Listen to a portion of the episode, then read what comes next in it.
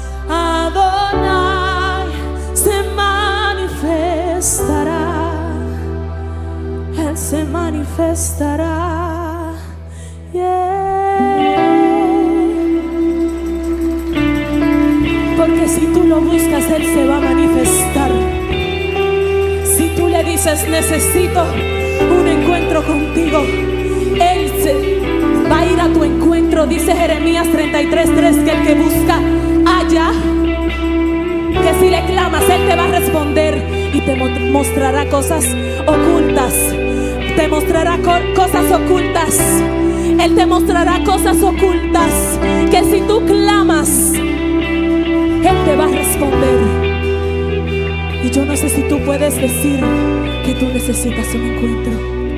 Necesito un encuentro contigo, un encuentro genuino. Subir al santo monte y te voy. a Necesito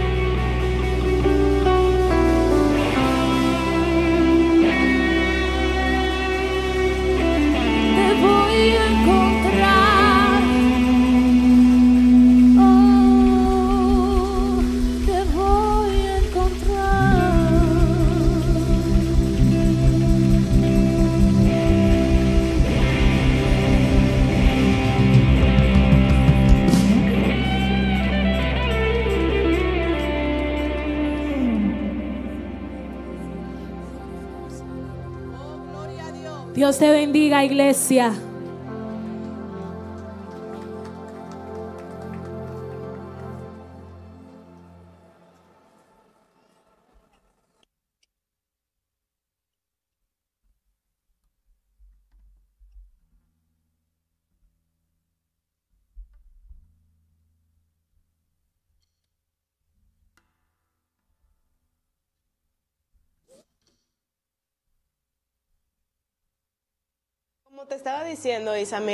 principio de año, siempre a la gente como que le gusta comprar libros, libretas, eh, lapiceros, marcadores, o sea, todo. La gente incluso se compra una Biblia nueva para empezar el año. Y cuando tú le preguntas al final del año qué hiciste, se quedan en Génesis. O sea, nosotros tenemos que ver cómo llevamos todas esas metas hasta el fin de año. ¿Qué libro tú estás leyendo este mes? Bueno, precisamente que me preguntas sobre el libro de este mes, Joana. Yo estoy leyendo el libro Indetenible y en este hay algo que me llamó mucho la atención y es una parte que dice que cada inicio de año suele ser visto por la mayoría de nosotros como una oportunidad para conquistar nuevos niveles, alcanzar nuevas metas, superar obstáculos, dejar malos hábitos, entre muchas otras cosas. Y esto no solo es el deseo nuestro, sino también es el deseo de Dios, quien en cada comienzo de año espera que crezcamos y que nos parezcamos más a Él. ¿Qué tú opinas sobre esto, Eso está muy fuerte. O sea, la demanda que Dios nos está poniendo este año, más que comprar recursos y tener cosas nuevas, es que nosotros podamos como que alcanzar todas esas metas, porque realmente ya Dios escribió algo de nosotros. Entonces, este año nosotros debemos enfocarnos en crecer, expandirnos y ser todo lo que Dios dijo de nosotros. Entonces, ¿dónde compraríamos más recursos hoy? Bueno, podemos encontrar gran variedad de recursos en la librería Recursos de Vida. Entre estos, libretas, agendas, comentarios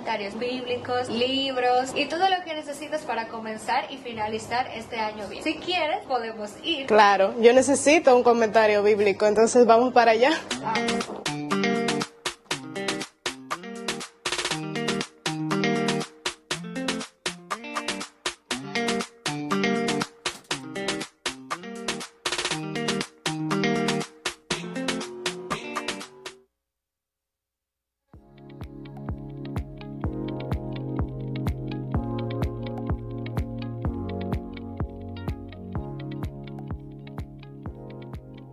Bendiciones, mi gente linda. Yo soy alumna del Instituto Teológico de Soplo de Vida y vengo en este momento a hablarte brevemente de lo que ha sido para mí esta hermosa experiencia.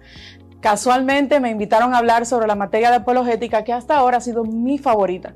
Resulta que yo soy una persona sumamente espiritual, sumamente apasionada, pero no tenía una base para explicar la fe desde un punto de vista racional. Y por eso me ha encantado esta materia, poder hablar teológicamente con principios, con profundidad sobre lo que es la fe para nosotros, poder comprobar que Jesús sí caminó aquí en la tierra ha sido uno de los tesoros más grandes que el instituto me ha dejado. Yo te exhorto a que te des la oportunidad de participar con nosotros en esta hermosa experiencia. Yo como pastora he crecido muchísimo, mi esposo también, y de verdad date la oportunidad en este 2024 de participar de esta hermosa experiencia que seguro va a catapultar tu vida ministerial en el nombre poderoso de Jesús.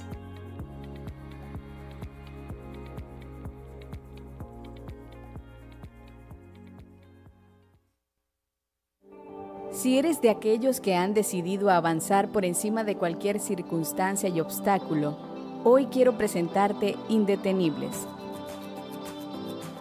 Un amplio compendio de pensamientos, frases e ilustraciones que serán como combustible en tu día a día. Escrito por la pastora Yesenia Ten, en Indetenibles encontrarás 365 reflexiones orientadas a servirte de inspiración y guía mientras avanzas hacia la conquista de lo que Dios ha trazado para ti.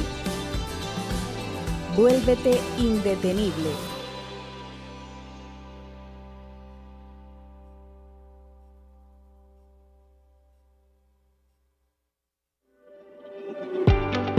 ¿Sabías que en el mes de enero la Fundación Manos en Acción está cargada de formación integral? Sí, a través de nuestro programa Creciendo Juntos, te traemos una oferta formativa que no te puedes perder.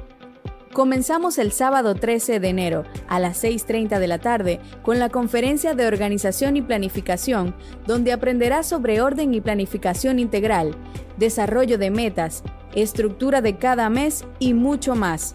Seguimos el sábado 20 de enero de 2 a 6 de la tarde con el taller de escritura, donde vas a aprender y a mejorar tu gramática, ortografía y redacción. Todo esto gratis. No te lo pierdas. Agenda las fechas. Para más información, comunícate a las oficinas de la Fundación Manos en Acción o del Centro Cristiano Soplo de Vida.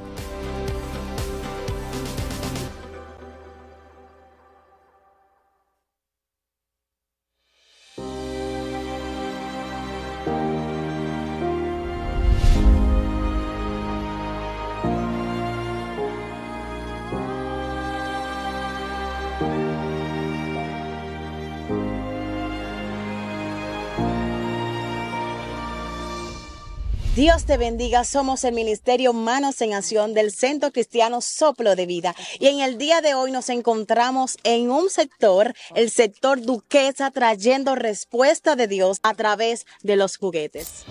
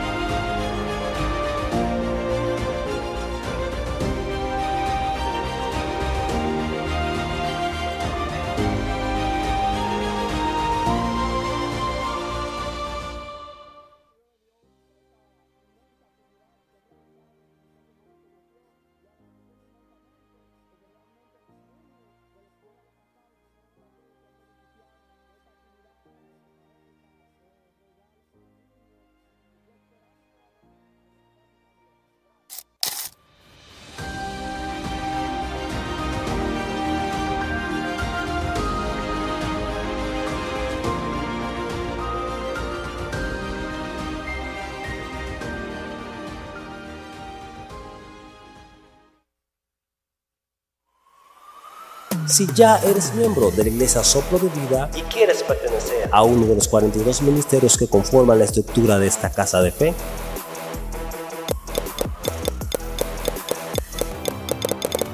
puedes entrar a la app y llenar tu solicitud de ingreso. solicitud de ingreso.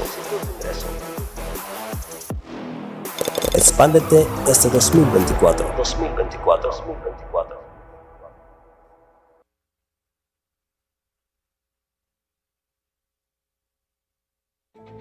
Débil, inseguro o agrietado está preparado para avanzar hacia lo siguiente.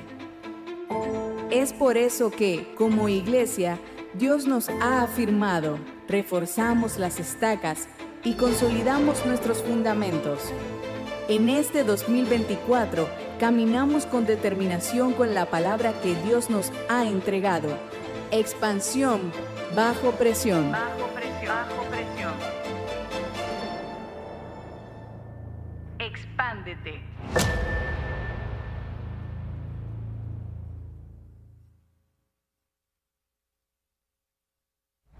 Hoy nos reunimos con corazones rebosantes de gratitud al recordar las palabras sabias de David en Primera de Crónicas 29:14.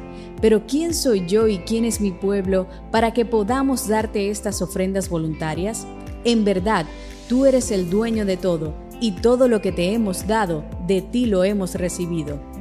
En respuesta a su amor y provisión, reconocemos que todo lo que somos y todo lo que poseemos proviene de la generosidad inagotable de nuestro amado Señor. En respuesta a su amor y provisión, les invitamos a unirnos en un acto de adoración y gratitud a través de nuestro diezmo y nuestras ofrendas voluntarias. Unámonos con alegría y agradecimiento, devolviéndole a Dios lo que Él ya nos ha dado con mano generosa.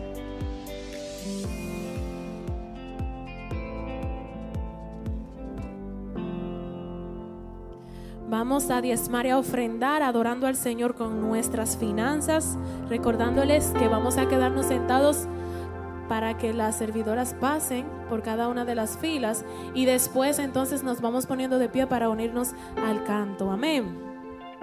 Gloria a Dios. Gloria a Jesús. Siento que el Espíritu Santo me está tocando. Siento que el Espíritu Santo me está tocando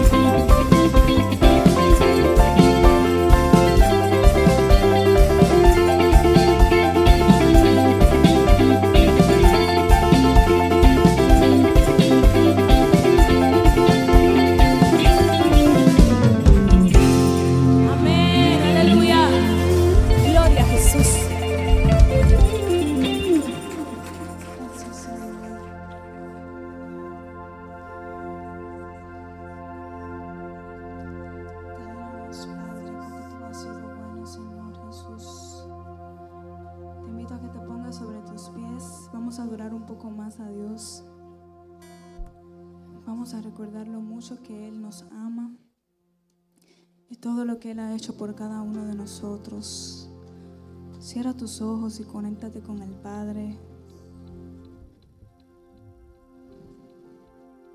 Gracias, Señor.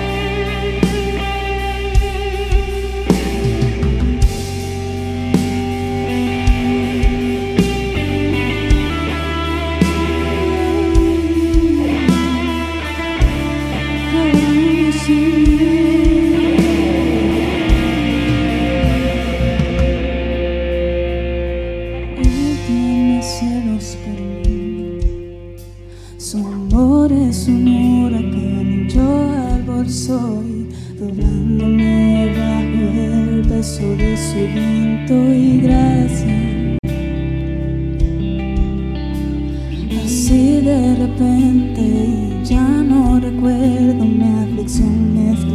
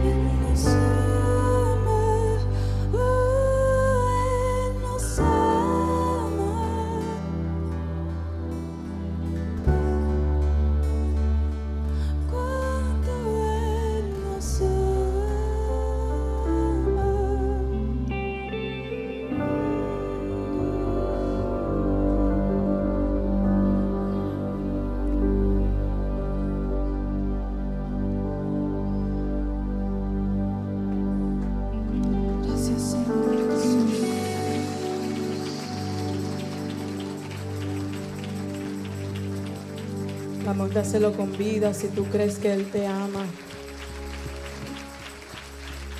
Dáselo más fuerte a Él, aleluya. Al que le debemos todas las cosas.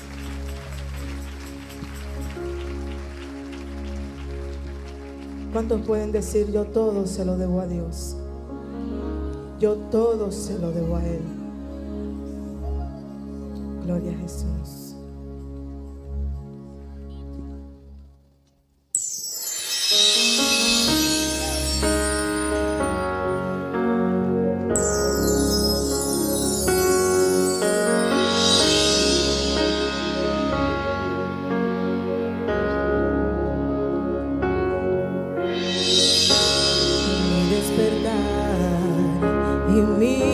atardecer.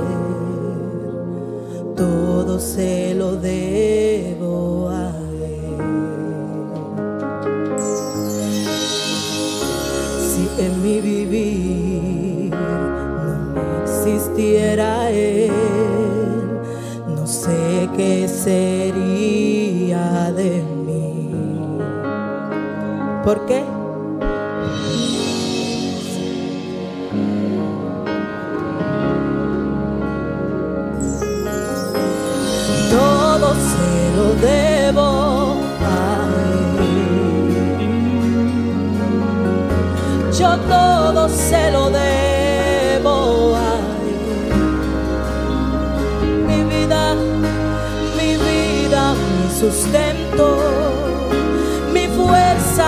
esperanza.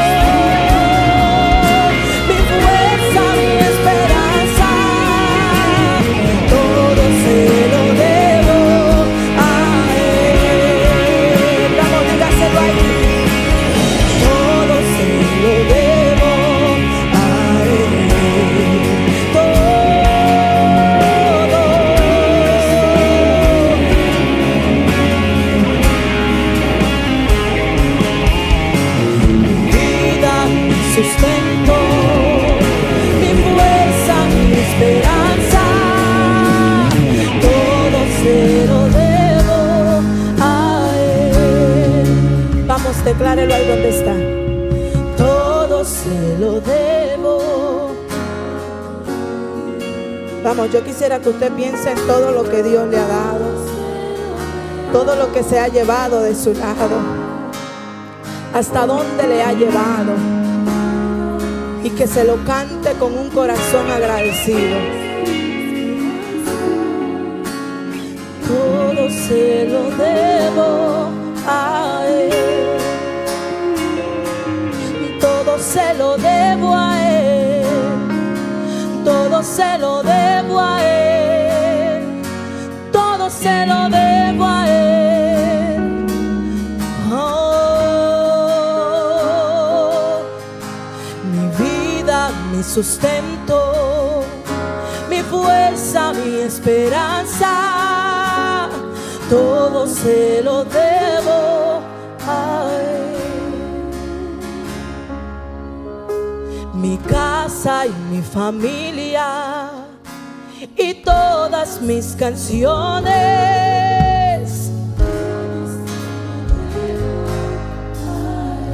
Mi vida y mi sustento, mi vida, mi sustento, mi fuerza, mi esperanza.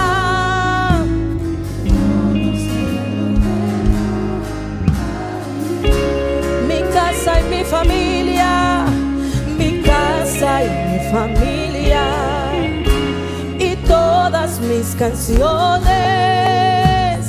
todo se lo debo a él.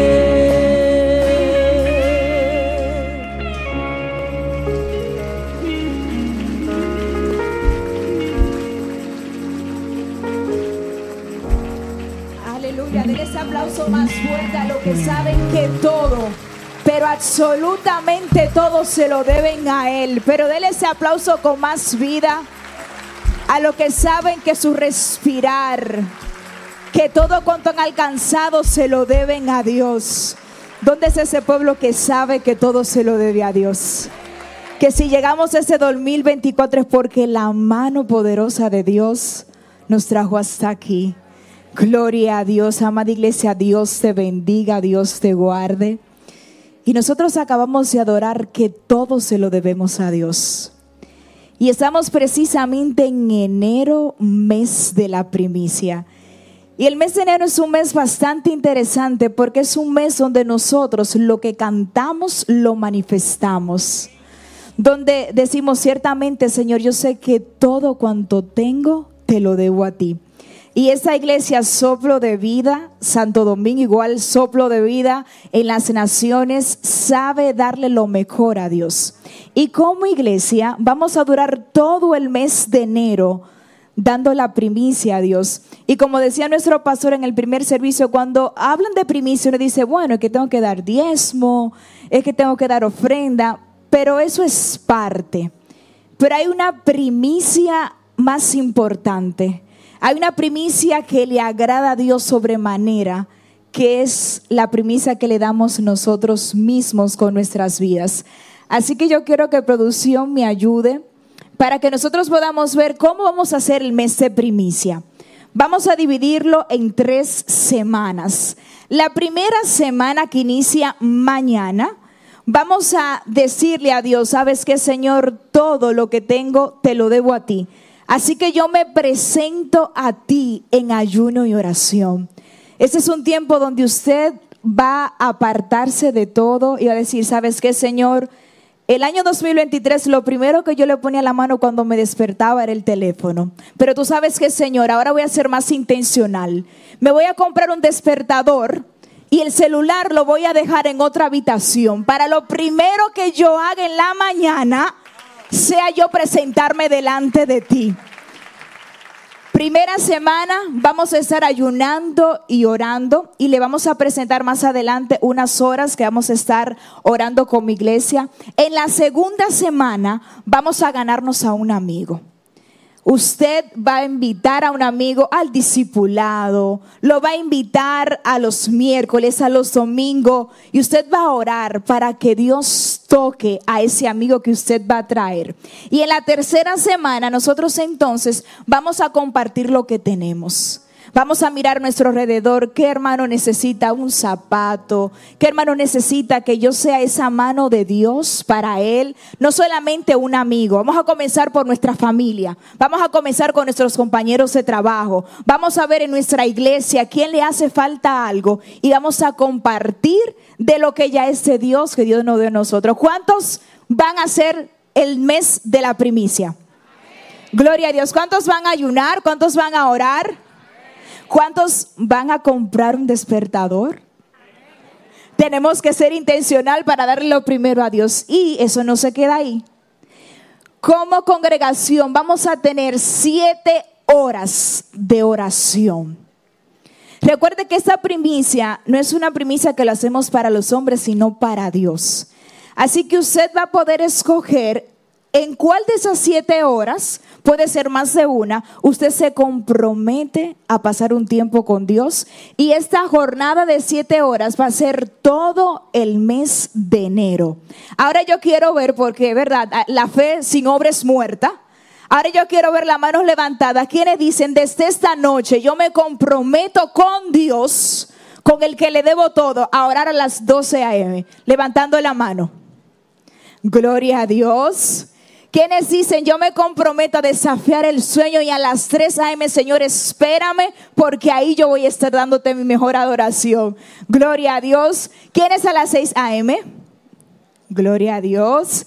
¿Quiénes a las 9 de la mañana dicen, yo puedo a las 9 de la mañana estar ahí? ¿Quiénes a las 12 del mediodía? 12 del mediodía, gloria a Dios. ¿Quiénes a las 3 de la tarde? ¿Y quiénes a las 6 de la tarde? Gloria a Dios. Y también eso va a ir acompañado de tres días de ayuno, comenzando desde las seis de la mañana hasta las seis de la tarde. Este es el año de qué iglesia? Entonces, mi ayuno tiene que ser expandido también. Los que ayunaban hasta el 12 del mediodía, los que ayunaban hasta las 3, ya eso el año de la expansión se acabó. Así que vamos a comenzar a ayunar de 6 a 6, lunes, miércoles y viernes. ¿Quiénes arrancan mañana lunes dándole primicia a Dios? Gloria a Dios. ¿Quién es el miércoles? Gloria a Dios. ¿Y quién es el viernes, iglesia? Gloria a Dios. Ponte de pie. Vamos a volver a decir que todo se lo debemos a Dios. Y vamos a cerrar este tiempo de cómo vamos a dirigir el mes de primicias, volviéndole a decir a Dios que todo se lo debemos a Él. Mire, cuando usted se sienta cansado para levantarse ahora de orar, háblese usted mismo y diga, es que mi tiempo se lo debo a Dios. Si yo respiro, es porque eso se lo debo a Dios. Si yo tengo pies para caminar, es porque se lo debo a a Dios. Así que vamos a decirlo una vez más y vamos a darle lo mejor de nosotros a Dios. No solamente en enero, sino todo el año. Que sea un año de primicias a nuestro Dios Todopoderoso. Iglesia, Dios te bendiga.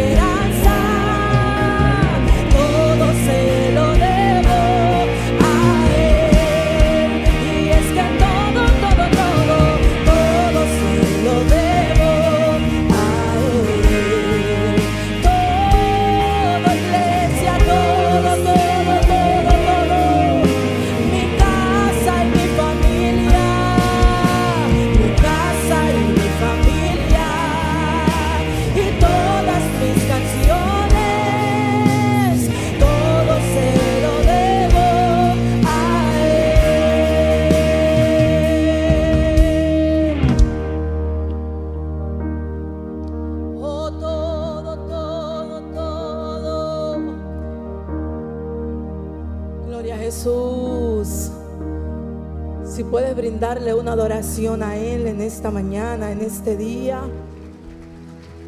pues hazlo, gloria al Señor. Si le va a dar ese aplauso, pues déselo con vida. Gloria a Jesús. Ante el toque de su gloria no nos podemos resistir. Algo tiene que acontecer. ¿Cuántos lo creen? ¿Cuántos lo creen? Mira el que está a su lado y dígale, despiértate porque el Señor está en este lugar. Vamos, mueva el que está a su lado, mueva el que está a su lado y dígale, Dios está aquí. El Señor está aquí, vino a, a exhibir su gloria en esta mañana. Aleluya, aleluya, aleluya. Gracias Señor. Oh, gloria a Dios porque tú eres bueno. Gracias Dios.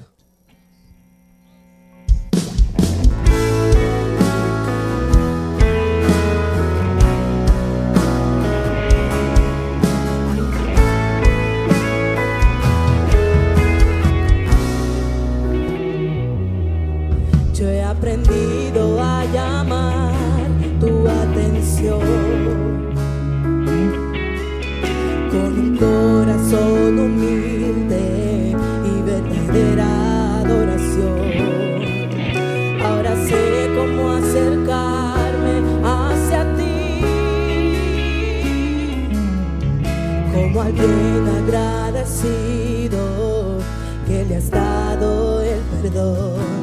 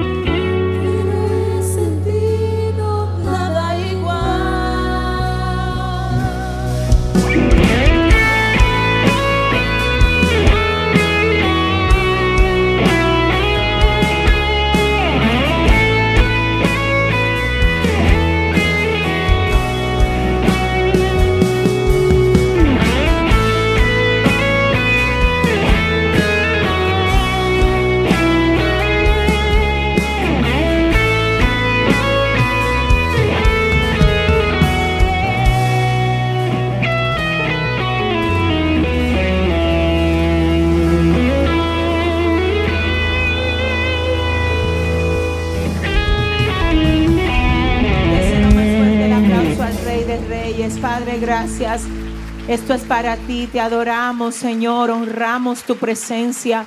Gracias, Señor, por este día, por esta oportunidad. Gracias por tenernos aquí congregados para recibir lo que tú quieres hablar a nuestros corazones. ¿Cuántos están listos para escuchar a Dios hablar en esta tarde? Yo quiero que usted permanezca sobre sus pies. Vamos inmediatamente a la Biblia. Los que están sentados, por favor, si no tienen algún impedimento físico que les impida estar de pie, les pido por favor que nos ayuden a hacer reverencia a la palabra de Dios que está en el libro de Génesis 35 en la mañana.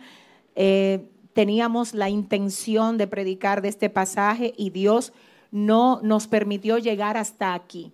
Hicimos una introducción de lo que vamos a seguir desarrollando en este momento y yo quiero con muchísimo cariño y respeto eh, exhortar a los que no escucharon el mensaje de la mañana, que obviamente son la mayoría, que si usted en la semana tiene tiempo de escucharlo, mire, escúchelo, que yo sé que Dios le va a edificar con lo que nos habló a nosotros en el día de hoy y también sé que ese mensaje de la mañana va a completar lo que tú vas a recibir ahora.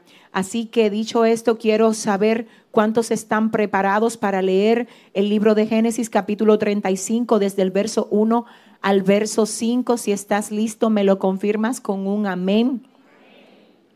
Leemos en el nombre del Padre, del Hijo y del Espíritu Santo.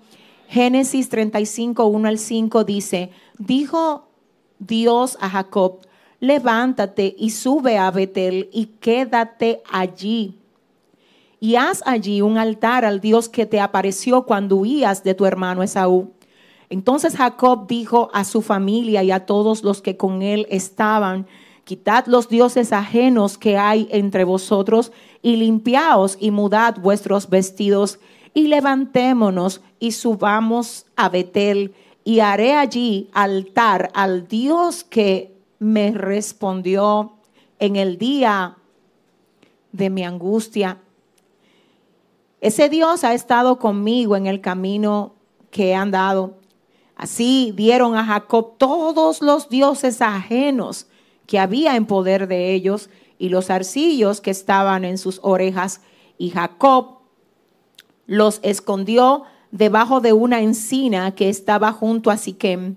El verso 5 dice, y salieron y el terror de Dios estuvo sobre las ciudades que había en sus alrededores y no persiguieron a los hijos de Jacob. ¿Qué es lo que dice el verso 5? Y salieron y ¿qué pasó?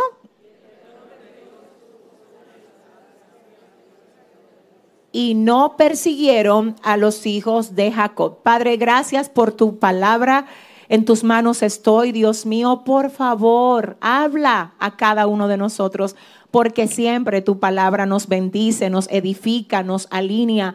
Señor, llévate toda distracción, todo bloqueo, todo lo que quiera impedir que este pueblo sea edificado como tú quieres edificarnos en el día de hoy. Haz lo que solamente tú sabes y puedes hacer. Y a ti, solo a ti, te vamos a dar toda la gloria y toda la honra. En el nombre de Jesús, amén. Pueden sentarse. Vamos a predicar bajo el tema, levántate, sube y quédate allí. Ese es el tema. Así que la gente que le gusta anotar el tema, anote este levántate, sube y quédate allí. Ese es el tema. En la mañana de hoy estuvimos predicando. Solo voy a hacer una introducción para que usted pueda ver de dónde venimos y hacia dónde nos movemos con lo que el Señor nos quiere comunicar en la tarde de hoy. Venimos de ver que Jacob, dice la Biblia, es gemelo, es gemelo con un hermano llamado Esaú.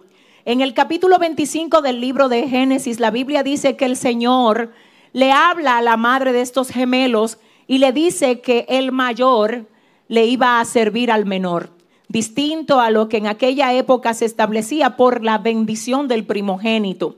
El que nacía primero en una familia tenía dos bendiciones específicas, de ahí se, se derivaban las demás. La bendición número uno era que ese primogénito venía a ocupar el lugar de líder en la casa cuando ya el patriarca no estaba. También el primogénito recibía doble porción de la bendición que los demás hijos recibían, solo por ser el primogénito. En este caso Dios había dicho que el mayor no se iba a llevar la bendición del primogénito, sino que el menor iba a ser el mayor. Dios invirtió porque Él puede hacer lo que quiere, como quiere, cuando quiere, con quien quiere y nadie le puede cuestionar. Él es absolutamente soberano. Así que en su soberanía Dios le dijo a Rebeca, el mayor le va a servir al menor. Sin embargo, a pesar de que Dios le había hablado a Rebeca, vemos que Rebeca escuchó a Isaac hablándole a Esaú acerca de que él quería que le fueran a buscar una caza, una caza, es decir, Esaú era cazador y él le dijo, ve caza y entonces con lo que tú traigas del campo, prepárame un guiso, porque hoy es el día en el que yo voy a pronunciar sobre ti, Esaú, la bendición del primogénito. Cuando Rebeca escuchó eso, en vez de ella, como decíamos en la mañana, reclamar la promesa que Dios le había dado, ella armó un plan humano y manipulado. Manipulado a tal punto que ella cortó piel de animal, se la puso a Jacob para que cuando Isaac palpara a Jacob creyera que era Esaú.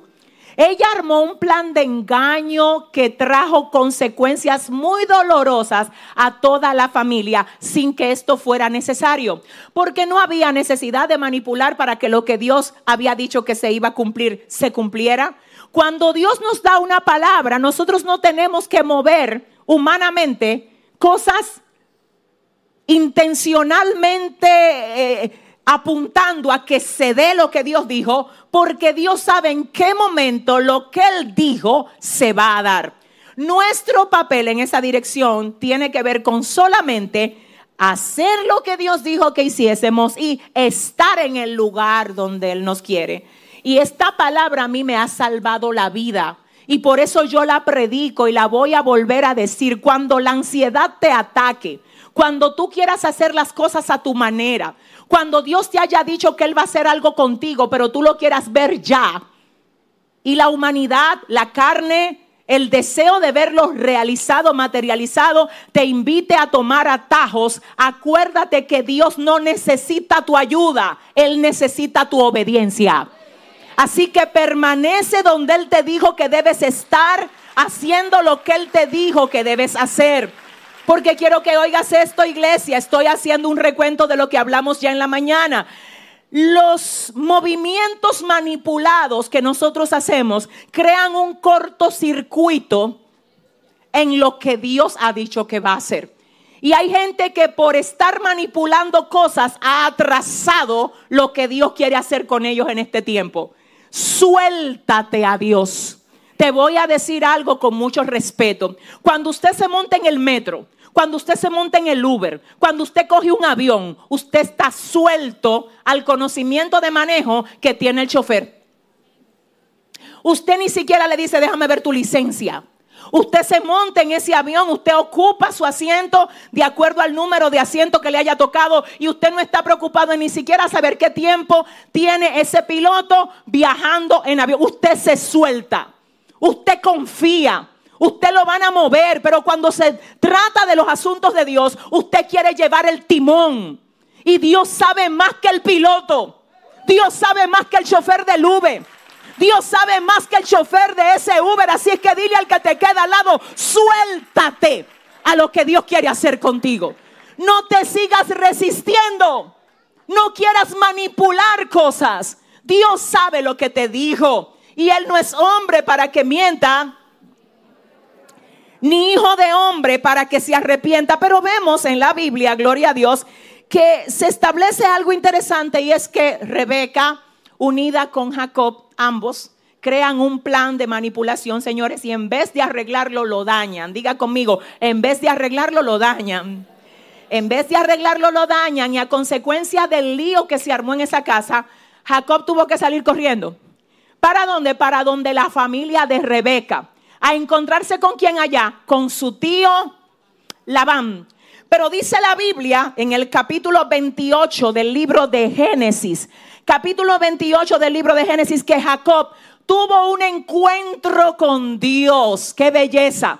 Un encuentro con Dios, porque hasta ese punto a Dios se le conocía como el Dios de Abraham y el Dios de Isaac, mas no como el Dios de Jacob.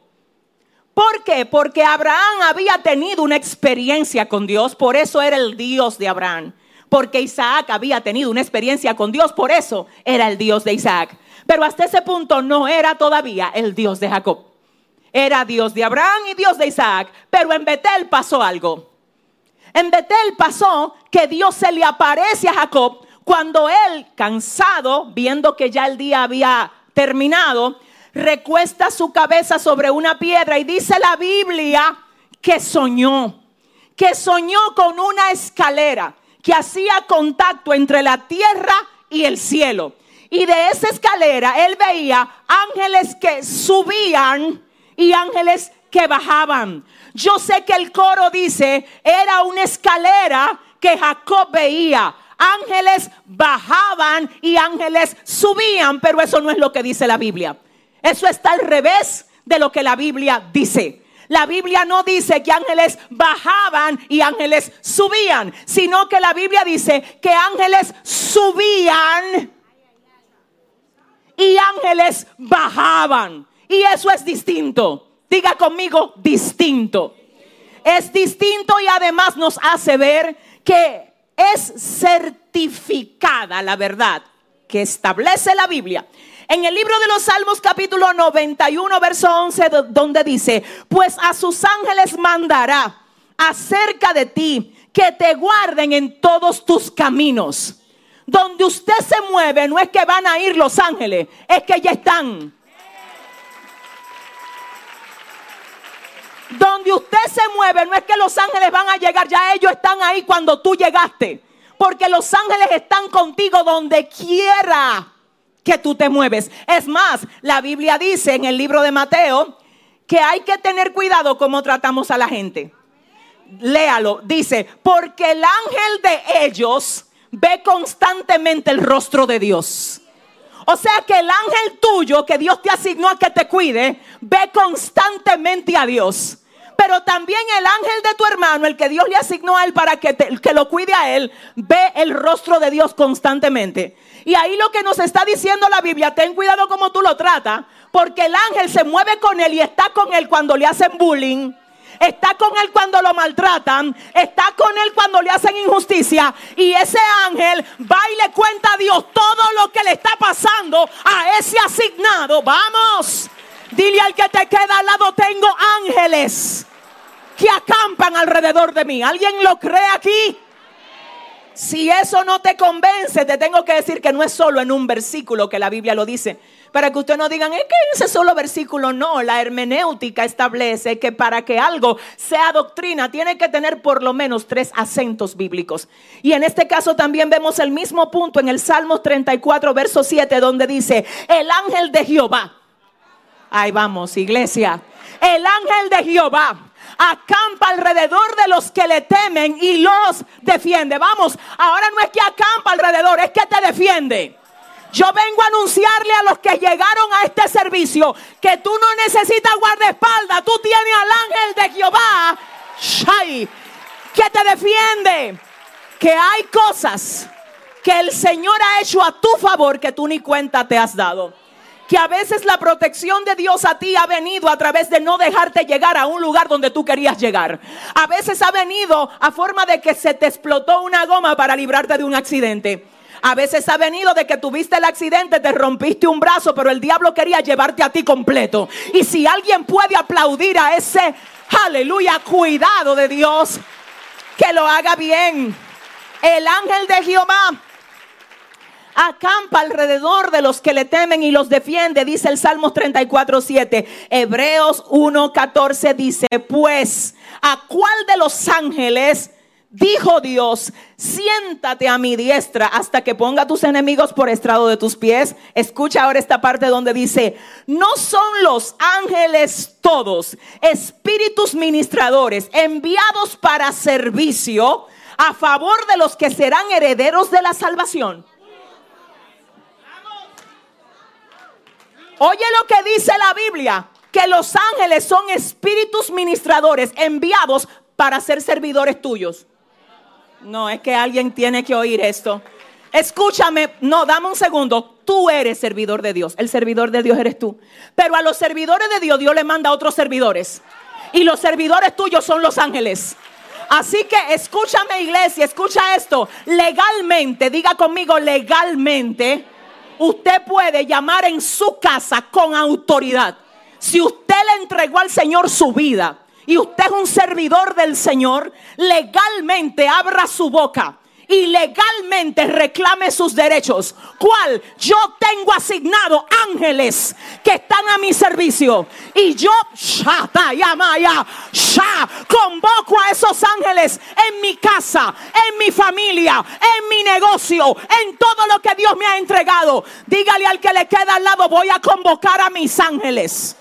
No, ese, ese hermano está medio no. Empújalo un poco y dile, prepárate que en este año no voy a pelear solo, voy a pelear con mis. En este año conoce tus derechos legales en el mundo espiritual. Una de las mejores cosas que puede hacer una persona cuando llega a una nación es conocer la constitución de esa nación, conocer los derechos y los deberes, porque eso te va a hacer andar en la plenitud del territorio. A mí me parece que hay gente que no anda en la plenitud del territorio del cielo hasta aquí. Pero va a comenzar a andar en la plenitud de la legalidad del territorio celestial después de aquí. Yo no sé si tu hermano lo entiende, pero dile al que te queda al lado, anda legalmente, dile. No, dile, háblale un poco legal, dile, conoce tus derechos. Dile, yo no sé si tú sabes que tienes servidores, dile. Pero los míos se activan hoy. Los míos se... ¿Alguien lo cree? Alguien, ahí está. Esto puede parecer emoción para algunas personas, pero solamente la gente que sabe en qué constitución está. ¿Bajo qué derechos está? Yo no vine a emocionarte, yo vine a aclararte que al diablo se le terminó el relajo contigo y con todo lo que Dios te ha dado. Si ese eres tú que estás listo para allá, si tú estás listo, diga conmigo, estoy listo para ver lo nuevo de Dios. Ángeles subían y ángeles bajaban. ¿Cómo que subían? Porque ya estaban ahí. Ya estaban ahí. Aleluya. Subían porque ya estaban abajo. ¿Y por qué estaban abajo? Porque Jacob estaba ahí. La razón por la que los ángeles estaban ahí es porque Jacob estaba ahí. Si Jacob no hubiese estado ahí, déjame aclarártelo. Hay lugares donde los ángeles llegan porque tú llegaste ahí. Hay lugares que están bendecidos porque tú entraste ahí. Hay trabajo donde cuando te contratan a ti es que la empresa arranca porque los ángeles se mueven contigo. Ángeles, ¿qué era lo que hacían los ángeles? Que subían y después que subían no se quedaban arriba. Tengan cuidado con esos pequeñitos porque el ángel de ellos ve constantemente el rostro del Dios de ellos. Se confirma lo que dice la Biblia, que los ángeles subían y los ángeles bajaban. Yo me imagino que cada vez que el Señor, aleluya, recibe el informe de los ángeles tuyos, los ángeles son los que le dicen todo. No es que él no lo sepa, pero están asignados. El Señor sabe todo antes que el ángel se lo diga pero como asignado tiene que llevar un reporte. Y el reporte del ángel de algunos aquí es, en este año dijo que se va a levantar por encima de lo que sea. Y viene Dios y dice, dámele toda la fuerza, recibe fuerza, que voy a estar contigo, no te vas a quedar igual. Se terminó el tiempo de la orilla, te mueves a lo próximo, te mueves a lo próximo. Alguien dice amén aquí. Escucha ahora lo que dice, mi alma adora a Dios. La Biblia dice que cuando Jacob vio esa visión, él dice, Dios está en este lugar. Y yo no lo sabía. Luego él dice, este lugar no es otra cosa más que casa de Dios y puerta del cielo. Y en la mañana decíamos que para que un lugar sea llamado casa de Dios, tiene que tener un portal abierto entre el cielo y la tierra. Tiene que haber un portal. Donde hay un portal abierto, hay revelación, hay salvación, hay sanidad, hay liberación, hay dirección. Si ese es el aplauso que tú le vas a dar al Señor, dáselo mejor. Y dice la Biblia, escúchame esto, tremendo, dice la Biblia, Génesis 28, 20 que Jacob hizo un voto a Dios. Y el voto que Jacob hizo a Dios dice, si fuere Dios conmigo y me guardare en este viaje en el que voy, y me diere pan para comer y vestido para vestir, y si volviere en paz a casa de mi padre, Jehová será mi Dios, y esta piedra que he puesto por señal será casa de Dios. Y de todo lo que me dieres, el diezmo apartaré para ti. La Biblia dice que ese fue el voto que Jacob hizo con Dios. Y luego de ahí dice la palabra entonces que sigue su viaje. ¿A dónde lo siguió el viaje?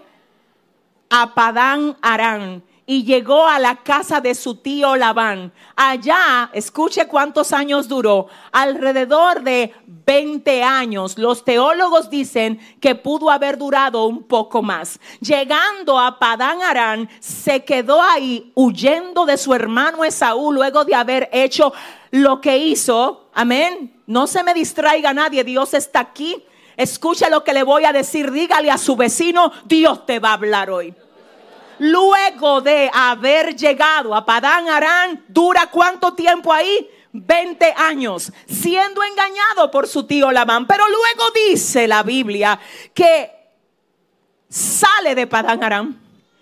Y una de las cosas que dice Jacob cuando sale de Padán Arán es, yo entré a tierra de Padán Arán solamente con mi bastón en la mano.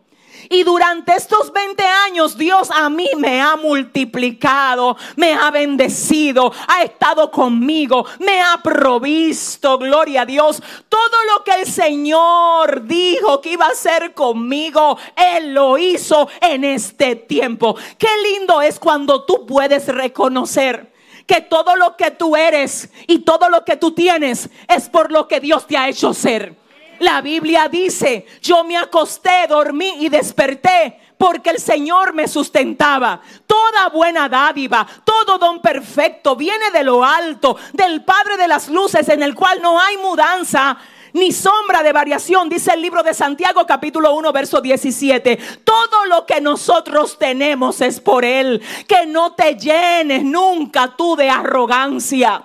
Que tu orgullo nunca te traicione creyendo que lo que tienes es por tu inteligencia, que porque tú eres demasiado tú y que tú eres el que lo rompes todo. No, tú estás de pie porque Dios ha sido fiel y bueno contigo. Si alguien lo cree, vamos, te voy a decir algo, te voy a decir algo. Si tú conoces un poquito de lo que tiene que ver con la medicina, entonces tú sabes que con que solo se nos tape una arteria, hasta ahí llegó la vida. Y no importa dónde tú hayas estudiado, si estudiaste en Harvard, en París o donde tú quieras, si Jehová te dice, te fuiste te fuiste. La Biblia dice, le quitas el hálito y deja de ser. Yo estoy aquí porque Dios me permite estar aquí. Todo lo que nosotros tenemos y todo lo que somos es por Él. Y aunque el diablo te haya hecho creer que eres tú, que sin ti no, las cosas no funcionan, no, no eres tú. Es la gracia de Dios contigo. Me siento hasta triste teniendo que mencionar este ejemplo y lo hago con mucho respeto. Pero uno de los ejemplos más claros que nosotros tenemos en esa dirección es la gran artista Celine Dion. Una mujer extraordinaria, un don extraordinario. Donde llegaba, los lugares eran abarrotados. Es impresionante ver la manera, la gracia, señores, con la que esa mujer cantaba y las multitudes iban detrás de ella, de su arte, de su don, hasta que fue azotada por un síndrome que es el síndrome de la persona rígida. En una de las últimas entrevistas que le hicieron, ella dice, esto le puede pasar a una persona entre un millón. Ella dijo, estamos contratando a los mejores médicos del mundo y ellos están tratando de resolver el cuadro. Pero hasta este punto, al día de hoy, todavía para esa enfermedad no se haya cura. Sin embargo, si Dios quiere, ah, Dios. Es que yo necesito aquí saber quién puede entender la grandeza. Si Dios dijera hoy, si Dios quisiera hoy, te voy a decir por qué lo sé. Dios es el Dios de lo imposible. La Biblia dice que Él llegó a la casa de María y de Marta, la hermana de Lázaro, y dijo, llévenme donde ustedes le pusieron. Cuando llegó frente a la tumba de Lázaro, Él dijo, Lázaro, sal fuera. Y hay alguien aquí que el diablo creyó muerto, el que Dios hoy le dice, sal fuera.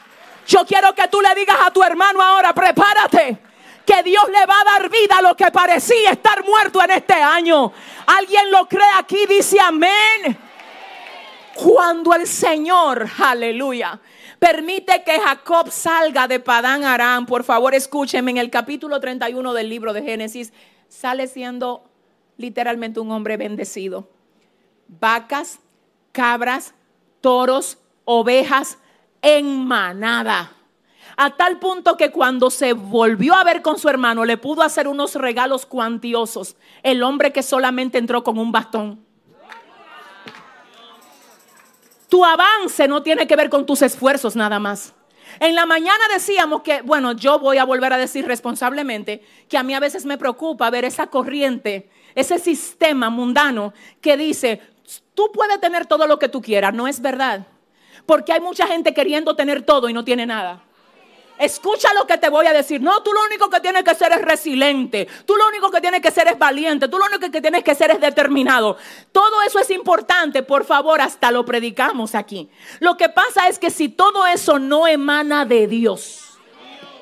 Si Jehová no edifica la casa, yo necesito a tres. Si Jehová no edifica la casa, en vano trabajan los que la edifican. Jesús dijo en una ocasión, sin mí ustedes nada pueden hacer. Yo soy la vid, ustedes los pámpanos. El que permanece en mí, ah, Dios, y yo en él, este lleva mucho fruto. Y siempre cuando hablo de esto tengo que aclarar porque nunca falta la gente que quizás dice, pero pastora, ¿cómo usted dice que el que no esté en Dios no puede alcanzar nada? Si yo conozco tanta gente que no son cristianos, no le sirven a Dios y tienen todo. ¿Verdad? Sí, diga honestamente, ¿verdad? Sí. Lo que pasa es lo siguiente, escucha lo que pasa. Que a la luz del diseño, del plan, y de la razón por la que tú estás aquí. Según lo que a ti te van a facturar cuando tu vida se termine aquí. Porque tú no te diste vida, a ti te dieron vida. Tú no pasaste a comprar la vida que tú tienes por ninguna tienda. A ti te la dio Dios la vida. La Biblia dice, la Biblia dice que el Señor fue que nos formó desde el vientre de la madre. Entonces el que te dio vida te puso límite de vida. El salmista decía, hazme entender Jehová mi fin, sepa yo la medida de mis días, diste a mi vida término corto, mi edad es como nada delante de ti. Señor, dime cuántos días tengo en la tierra, enséñanos a contar nuestros días de manera que traigamos al corazón sabiduría. Entonces, como entré un día, nací un día, voy a morir un día. En las lápidas del cementerio está el día del nacimiento y el día de la muerte. Pero separando esas dos fechas hay, un guion. Y ahora mismo tú estás viviendo el guion. Pero si todas las lápidas de ahí tienen un guion, la tuya y la mía también lo tendrá en su debido momento. Tendremos que darle cuenta a Dios por todo lo que hayamos hecho aquí. Y voy al punto. No, que son millonarios, que son famosos, que son esto, que tienen aquello. Pero cuando se lleve su vida al tribunal de Dios y se saquen los libros tu nombre y lo que tú tenías que llegar a hacer aquí conforme a la voluntad de quien te hizo Tú le puedes decir a Dios, mira, me hice un magnate, tenía mil millones de seguidores, construí carreteras, ciudades, hasta islas. Para mí la gente me caía atrás. Dice el Señor, lo que pasa es que nada de eso es coherente. con lo que yo escribí de ti. Y como tú no te diste vida, no es que está mal que tú crezcas, que avance, que sea grande, que tenga influencia, pero tienes que hacerlo desde el fundamento primario y prioritario. ¿Cuál es el fundamento? El propósito de Dios. Porque tu vida no es tuya, mi vida no me pertenece, no. Salmos 100, verso 3, reconozcan que el Señor es Dios. Él nos hizo y no nosotros a nosotros mismos. Es ahí donde el Señor entonces te va a decir, tuvo todo lo que tú hiciste, los hombres te lo aplaudieron, ¿verdad? Bien, aquí en el cielo no hiciste nada. Porque cuando te llevo a ver comparando aquello para lo cual yo te hice, no hiciste nada. Entonces ahí es que Jesús dice, sin mí nada pueden hacer. ¿Nada de qué? De lo que está escrito de ustedes. ¿Cuándo lo voy a poder a comenzar a materializar? ¿Cuándo en mí se va a comenzar a ver, a desarrollar, a expresar en esta generación lo que Dios quiso que yo sea? Cuando me conecte con la fuente que me hizo ser. Entonces ahí la fuente te va a comenzar a decir, quiero que hagas esto quiero que estudies esto, quiero que crezcas en esto, quiero que te dediques a esto y aún lo que ya tú hayas edificado, quiero entrar y ser socio tuyo para que te vaya bien. Quiero guiarte, quiero levantarte de tus fracasos, quiero liberarte, quiero quebrantar las cadenas que te atan, quiero sanarte, quiero restaurarte, quiero vestirte de ropas nuevas, quiero encaminarte hacia todo lo que yo tengo contigo. ¿Alguien lo entendió? Dese lo mejor ese aplauso para Dios. Wow, yo siento la gloria de mi Padre. Dice la palabra que entonces Jacob, saliendo de Padán Arán, en el capítulo 31 de Génesis, salió de allí. En el 32 se encontró nuevamente con Dios y luchó con él. Diga conmigo, luchó con él. Y en la mañana, y aquí termina esta partecita para entonces decirte en unos minutos qué es lo que Dios quiere que tú oigas además de lo que ya Dios te haya dicho. Mira, dice la palabra que cuando en Génesis capítulo 32 Jacob luchó con el ángel, ahora vino con una mentalidad distinta a la que tenía en el capítulo 28. Porque no puede ser que tú seas el mismo en el capítulo 28 que el que eres en el capítulo 32. No puede ser que tú seas el mismo en el 2024 que el que tú eras en el 2015. Y hay gente que los años le pasan, pero ellos no crecen para nada. Escúchame, hay gente que no crecen para nada. Y la razón por la que ellos no crecen es porque ellos le huyen a lo que le hace crecer. Y abrazan lo que su carne quiere. Ellos no resisten presión. Y en la presión en el dolor, en las cosas incómodas. Yo no te estoy hablando otra cosa que no sea Biblia. En lo incómodo, la Biblia dice cuando estaba en angustia, tú me hiciste ensanchar. El salmista dijo, eh, me convino, a mí me fue de provecho que tú me afligieras. Si no se trituran las aceitunas, no sale aceite. Si no se pisan las uvas en el lagar, no sale vino hasta que tú no te dejes quebrantar. Hay una coraza de orgullo que todos nosotros de alguna manera la tenemos. No eres tú, no soy yo, todos, eso es humano. Hay corazas, hay cosas que el sistema nos pone. Hay gente que la razón por la que no crecen es porque ellos tienen la mentalidad ahí en su mente. Está lo que le dijeron, lo que oyeron y lo que aprendieron. Y pusieron un bloqueo en su mente donde están sin acceso a que alguien los ayude a crecer. Ya ellos creen que crecieron, ya ellos creen que llegaron, ya ellos creen que son todo lo que pueden ser. Y solamente si quiebran esa coraza, entonces lo nuevo de Dios va a poder entrar en ellos. Hay cosas que el sistema puso en tu cabeza que se tienen que romper. Hay ideas que la gente con la que tú te conectas puso en tu cabeza que se tienen que romper.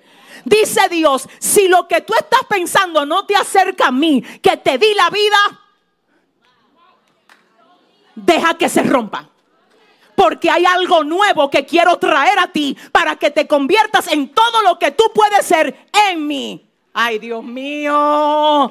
Diga conmigo capítulo 32. Tenemos a Jacob ahora luchando con el ángel solo. Y la Biblia dice que estaba tan determinado que el ángel le desencaja el, el hueso de aquí que da con el muslo, el fémur y la cadera, y aún así él sigue luchando. Sigue luchando con el dolor y el mensaje de la mañana se llamó aún en medio del dolor. Ahí ahora quiero que usted oiga lo que pasa. Dice la Biblia que el Señor le cambia el nombre a Jacob y luego le pone Israel. ¿Cómo fue que le puso? Israel y le dice porque has luchado con Dios y con los hombres y has vencido. Recuerden que no fue que Jacob venció a Dios, sino que se venció a él mientras perseguía la voluntad de Dios para él. Dios mío, cuando la Biblia dice que él venció, entonces por haber vencido se le da un nombre nuevo. A todo el que vence, Dios le da una recompensa. Cuidado si tú crees que el hecho de buscar a Dios y dejar que Él te quiebre no va a tener recompensa. Hay gente aquí que la recompensa de ellos está más cerca de lo que parece. Cuando el enemigo ve, llama, que tú te estás dejando quebrantar, Él sabe que lo próximo que viene es una recompensa. Por eso Él trabaja para debilitarte, para deprimirte, para que tú creas que Dios no está contigo. Porque en el momento que tú dudas de lo que Dios está haciendo contigo, entonces Él sabe que Dios no obra donde hay duda. Sin fe, dice la Biblia, sin fe es imposible agradar a Dios. Entonces, ¿qué pasa? Dice el Señor, ¿te dejaste quebrantar? Imposible que yo no te recompense por eso. Dejaste que yo quebrara en ti ese sentimiento oscuro que tú tenías. Lo confesaste y me dijiste, Dios, no quiero ser igual. Dice el Señor, prepárate que voy en tu ayuda. No es verdad que te voy a dejar hundido en ese hoyo. Tú me llamaste y yo te voy a responder. Tú me pediste liberación y yo te voy a liberar. Tú reconociste que estabas torcido y ahora yo te voy a enderezar. ¿Qué es lo que aleja el trabajo de Dios de nosotros? La soberbia. Creer que estamos bien cuando realmente necesitamos que, mire, se nos trabaje el ser interno. Te voy a decir algo, tu vida es el resultado de lo que tú piensas, porque lo que tú piensas da luz a lo que tú haces. Hay gente que quiere cambiar sus resultados cuando no está cambiando la manera como piensa. La única manera de tener resultados distintos es pensando distinto y dejar que tus pensamientos den a luz acciones distintas, cambiando lo externo sin cambiar lo interno. Lo externo que se cambia no va a permanecer porque no tiene un fundamento sólido para permanecer. Por eso cuando el Señor dispuso cambiar a Jacob y llevarlo a ser Israel, le cambió desde adentro hacia afuera. Cuando él estaba cambiado, entonces él pudo ser multiplicado el cambio, el quebrantamiento, que Dios trabaje contigo, va a hacer que lo que tú eres ahora se multiplique, pero estando sanado. ¿Alguien dice amén? Dele mejor ese aplauso al Señor. Ajá. En el capítulo 33, Jacob se reconcilia con su hermano luego de ser quebrantado, pero luego en el capítulo 34 dice la Biblia que él llega él llega a un lugar llamado Siquén. ¿Cómo se llamaba el lugar? Siquén. Y en Siquén hay un príncipe de los hebeos que se llama Siquén y Siquén es el hijo de Amor. Amor es el papá de Siquén y Jacob tuvo solo una hija. Jacob tuvo doce hijos y una hija.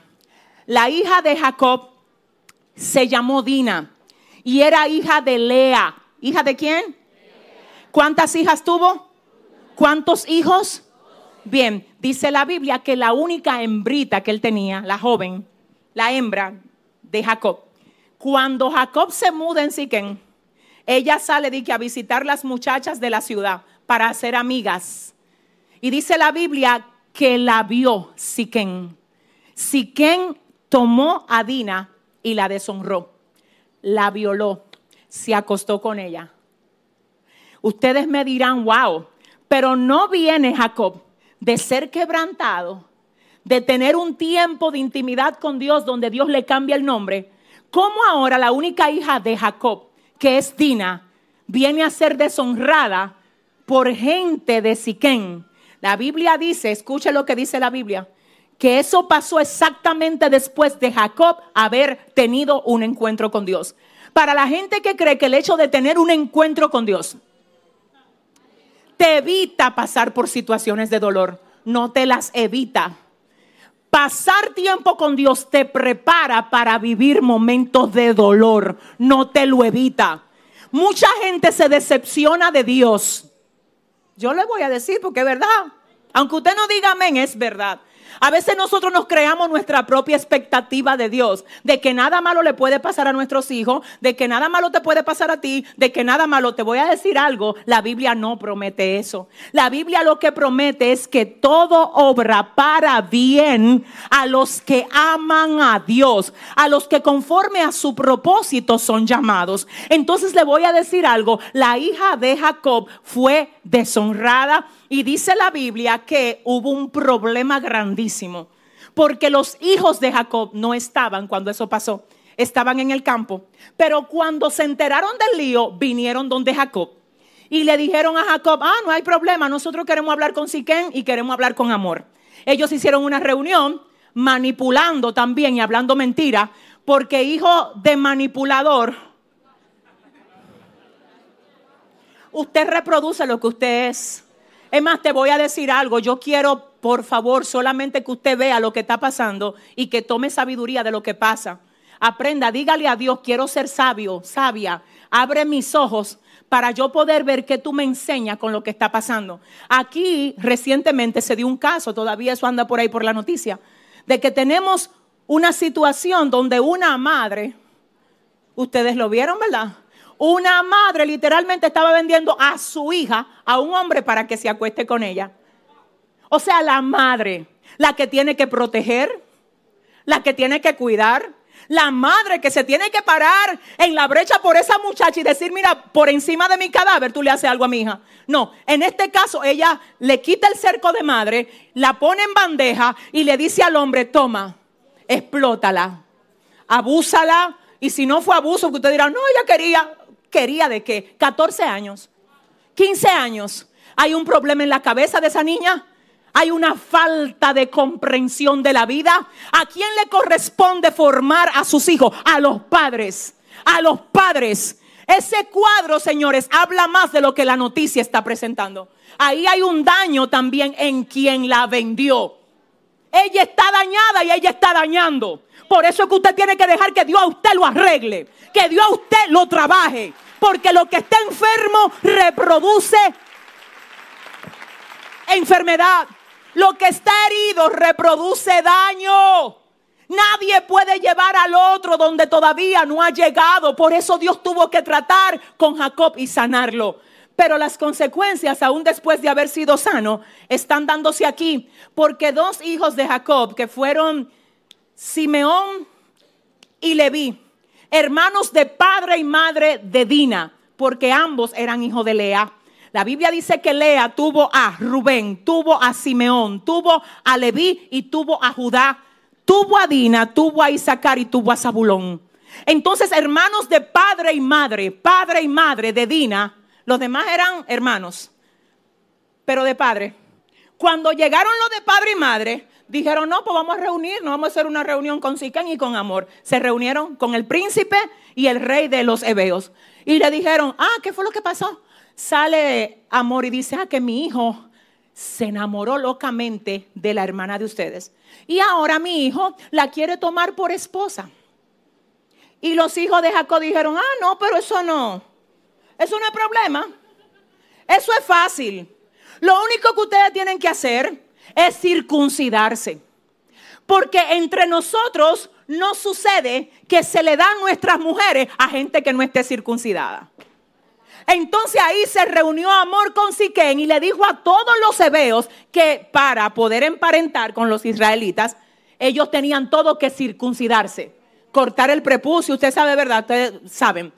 Pasa que lo hicieron todos y dice la Biblia al tercer día, cuando el dolor de ellos era mayor entonces los hijos de Jacob vinieron con espada y acabaron con la ciudad entera.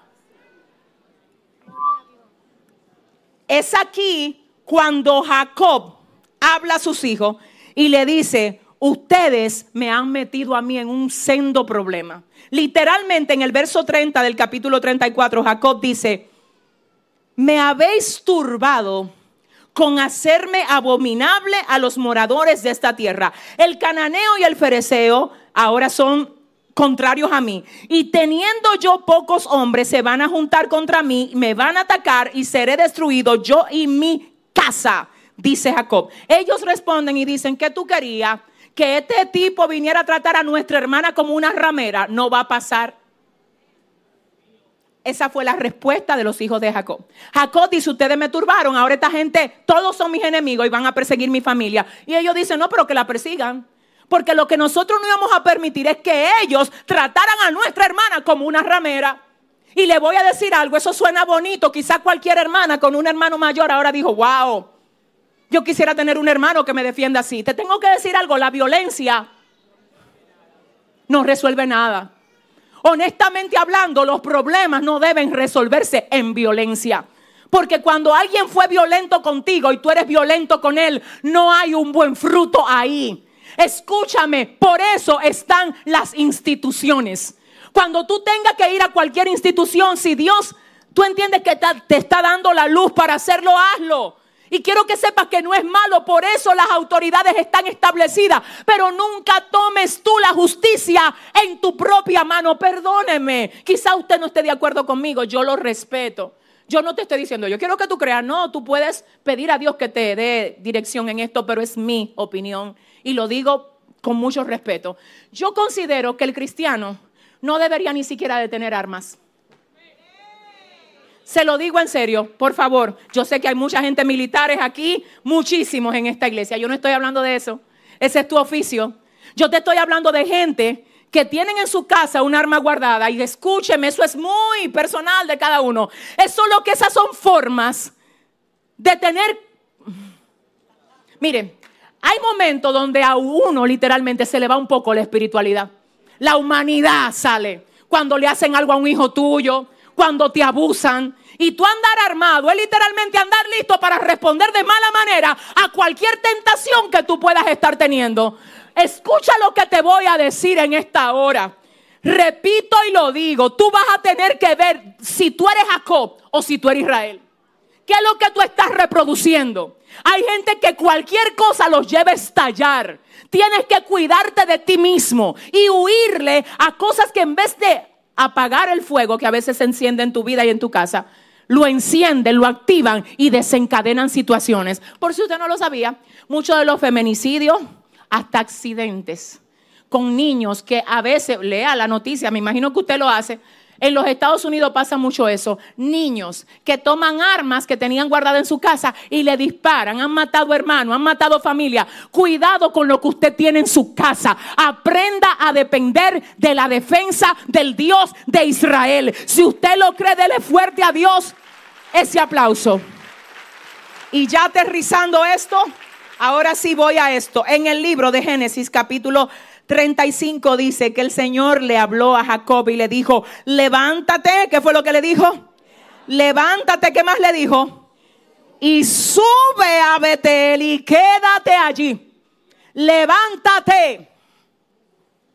Levántate, Jacob. Sube y quédate allí. ¿A dónde? En Betel. Levántate. ¿Después de qué? De ver a Dina siendo deshonrada. Levántate. Yo sé que te dolió lo de Dina, pero Jacob, levántate. Si hay algo aquí que te ha acontecido y te ha querido mantener en el mismo lugar donde eso pasó, sacúdete y levántate. El lugar no necesariamente es un lugar geográfico. A veces es algo que está atado a tus emociones, una condición, el modo como tú has dejado que eso te afecte. Hoy Dios viene a decirte, levántate. Observemos que fue después que Labán lo engañó por 20 años, que él tiene un muslo ahora eh, desencajado de la parte donde el muslo se conecta, que es la cadera. Levántate, levántate después de los engaños que te hicieron, después del dolor que pasaste, después del quebrantamiento que tuviste, después de que a tu hija la deshonraron. Levántate. En este año, iglesia, Dios no quiere excusas del pasado. Es que me abandonó. Es que no era justo, es que me robó, es que no me dieron lo que se suponía, es que me violó, es que por eso es que yo soy así, es que mi papá, es que mi mamá. Levántate.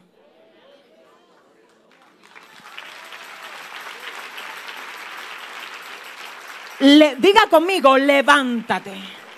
Cuando vemos en el original lo que significa levántate, aquí es que yo quiero que usted rapidito, por favor, lo vea. El Señor cuando le dijo a Jacob, levántate, literalmente esta palabra viene del hebreo kum y se traduce como enderezate, mantente, susténtate y sé estable. Levántate. Dios viene hoy a golpear y a quebrantar toda inestabilidad aquí. Y te dice a ti, si tú vieras lo que yo estoy viendo para tu vida en este año 2024, tú no le permitirías a la pereza estancarte. Tú no le permitirías a ningún tipo de adicción estancarte. Levántate. Es que me dolió. Te voy a decir por qué mucha de la gente que se está dejando usar del diablo para hacerte la guerra a ti se está mu- muriendo de risa. Así es que te quiero llorando. Así es que te quiero estancada. Así es que te quiero sin avanzar. Así es que te quiero amargado. En este día Dios te trajo a ti para decirte, no deje que el diablo gane. ¿Cómo el enemigo gana? Tú muriéndote con lo que te hicieron. Y yo vengo a decirte que si tú todavía respiras, es porque lo que a ti te hicieron Dios lo permitió y no fue para que tú te mueras, fue para llevarte a lo próximo que Él tiene contigo. Diga conmigo, levántate. Ay, santo. Ay, cuando la gente decide levantarse, aquello que se suponía que debía matarlos los vuelve más maduros más sabio, más firme, más sólido. Te voy a decir algo, hay una gracia especial en un muchacho, en un hombre que no se crió con su papá. Y no te digo que eso es lo ideal, no, lo ideal es que tenga papá. Lo que yo sí sé que cuando no tiene papá y busca a Dios, Dios se convierte en el papá de él y él luego tiene un testimonio que puede decir es verdad. Yo no tuve un papá, no tuve una familia ideal, pero Dios fue mi papá y yo me levanté. ¿Cuál es tu historia? Todos tenemos una. Quizás si yo te cuento la mía, todo el mundo aquí vamos a comenzar a llorar y a decir, wow, no, yo no quiero que me cojan pena. Cuando yo tuve que testificar, lo testifiqué. De hecho, lo escribí en uno de mis libros. Reconstruye con los pedazos, tiene mi testimonio, parte de él. Y le voy a decir algo, Dios ya dijo, ahora ya. Escribe otros libros. Escribiste ese, diste tu testimonio. Ahora quiero que escribas otros libros. Perfecto, fracasaste, fallaste aquí. Ahora quiero que te levantes. Lo que yo quiero decirte hoy, iglesia, que tú no puedes hacer una tienda, una casa para vivir en medio de tu fracaso. Levántate, levántate, levántate. Ay, Señor. Escucha la segunda cosa que el Señor le dice a Jacob que debe de hacer. Lo segundo es, sube a Betel. Sube a Betel. Recuerden que en Betel es que Jacob tiene su experiencia con Dios. Y ahora el Señor le dice, tú vienes de andar tú haciendo tu propia agenda. ¿Quién te dijo a ti que te, que te metieras en Siquén? Siquén no estaba en mi agenda para ti, Jacob. Yo estaba contigo en Siquén, mis ángeles estaban contigo, pero nunca fue mi idea que tú fueras a Siquén. Por eso en Siquén, Jacob, tú te viste con un lío con Dina que no estaba en mi agenda. Pero yo te voy a rescatar de ese lío. Ay, ay, ay, fuerte. Hay gente que se está enfrentando con cosas que no necesariamente estaban en la agenda de Dios, pero estaban en la de ellos. Entonces Dios no te deja ahí, Dios no te deja porque sus ángeles están contigo. Pero no están ahí porque Él quiso que tú estuvieras ahí. Fue porque tú quisiste estar ahí. Entonces, ¿qué hace Dios? Te dice, mira, tú ves todo lo que tú has hecho a tu manera. Vamos a cambiarlo. Mira la manera mía. La manera mía para ti no es Siquén, Jacob. Es Betel. Así que desde Siquén, desde tu lío, levántate. Oye, desde tu propia línea de hacer las cosas, levántate. Y vamos a Betel. Lo segundo que es, sube a dónde? A Betel. El término subir según el hebreo es asciende.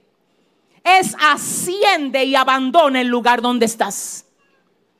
Muévete de esa mentalidad que tienes y sube a Betel. Adelántate allá, apunta hacia allá, pon en alto ese lugar, sobrepasa los límites. Lo tercero que el Señor le dice a Jacob, quédate allí. ¿Qué fue lo tercero? Quédate allí. Cuando vemos en el original lo que es quédate allí, se traduce literalmente como permanece ahí estando quieto. Apágame la ansiedad. Ay, Señor, ya yo me levanté, ya yo llegué a Betel. Ahora, ¿qué es lo que tú tienes? Ahora, ¿qué es lo que tú vas a hacer? Quédate quieto. Señor, ya yo hice, ya yo ayuné, ya yo oré, ya yo eh, solté lo que tenía que soltar. ¿Y ahora qué hago? Quédate quieto. En quietud. En quietud vas a ver la gloria de Dios. En quietud vas a ver la gloria de Dios en quietud. Yo sé que quizás no están cayendo truenos en tu vida, relámpago, ay, fuego. No, no fue así que Dios se movió cuando se le reveló a Elías. Dios no estaba en el terremoto. Dios no estaba en el viento. Dios estaba en el silbo apacible. Ahora Dios te dice, quédate quieto. Ay, ay, ay, ay, ay, ay, ay. Eres tú el que está quieto, Dios no. Mientras tú estás quieto, la mano de Dios están haciendo cosas tremendas para ti pero tú no la ves porque te estás dejando llevar del ruido. Tú no oyes porque estás oyendo demasiada frecuencia cruzada. Bájale los decibeles, tumba, tumba, tumba todo lo que te quiere tumbar a ti. Llama. Te voy a decir algo, yo siento a Dios. Déjate de estar mirando lo que está pasando con tu prima, con tu primo, con el hermano tuyo que se mudó no se sabe dónde y tú lo ves próspero y tú dices que no avanza. Lo que pasa es que Dios te tiene a ti como el bambú chino. El bambú chino dura muchísimos años creciendo primero hacia abajo. Cualquiera que lo siembra dice, pero di que, que sembraron ahí, no aparece nada. Yo te voy a avisar ahora. Eso no sube así. Eso no sube así. Es que no. Dile al que te queda al lado, no te equivoques conmigo. Dile que aunque tú no veas que yo estoy subiendo, es que las raíces mías están rompiendo. Hay alguien aquí a quien Dios lo tiene rompiendo. Pero primero hacia abajo. Levántate y quédate allí. Levántate, Jacob, de este lío que tú armaste, levántate. Jacob, yo no te voy a abandonar. Yo sé que tú hiciste eso a lo loco, pero aquí estoy yo para decirte, levántate quiero que subas abandonando el lugar donde tú estás. Sal de Siquén, que ese no es tu lugar. Sal de los amigos, eso con lo que tú andas. No te están sumando para nada. Es más, hay gente que viene aún hasta la iglesia a criticar todo lo que pasa en la iglesia. Y si tú te sientas al lado de uno de ellos, tú no vas a recibir comunión. Porque ellos nada más están diciendo, mira la letra, mira la raya, mira la pastora, mira el vestido, mira el peinado, mira que... Y en serio, tú viniste aquí a dejar que el diablo te robe. No, dile al que te queda al lado, suéltame. Dile, discúlpame, empújalo, empuja a tu hermano y dile, I'm sorry for you. Me tengo que levantar, tengo que subir, tengo que elevarme, tengo. Suatarakayalaha. Hay una unción nueva aquí hoy, lo puedo sentir. Lo puedo sentir. Yo quiero que con respeto tú le digas a tu hermano, si tú ves que no te hago mucho caso ahora, no importa que se sienta bien o mal, él se va a sentir bien, lo va a coger a chiste, tú verás. Dile, si tú ves que no te hago caso ahora, dile que Dios me tiene recibiendo instrucciones que Él me va a dar para este tiempo. Dele fuerte el aplauso al Señor. Dios mío, siento a Dios. Lo primero que es, lo primero que es, levántate. Ya yo voy a terminar, en dos minutos termino. Lo primero que es, de que tú te tienes que levantar. Te voy a decir algo, mi vida, con respeto, con mucho respeto. Tú no eres tu error. Cuidado si tú te quedas creyendo que tú eres un error. No, no, tú no eres tu error. Tú cometiste un error. Así que aunque tú hiciste lo que dicen que tú hiciste, tú no eres lo que dicen que tú eres. Tú no eres un error. Y de ese error Dios te está diciendo, levántate. Yo sé que mentiste, pero yo te voy a enseñar integridad. Y la mentira que hablaste no te tiene que marcar el destino que tienes delante. Levántate. Yo sé que te involucraste con alguien que no debías. Y sé que te sientes atada o atado emocionalmente a esa persona incorrecta. Pero lo bueno es que tú sabes que no es la persona correcta y de ahí lo trabajo yo si tú te atreves a renunciar a ello.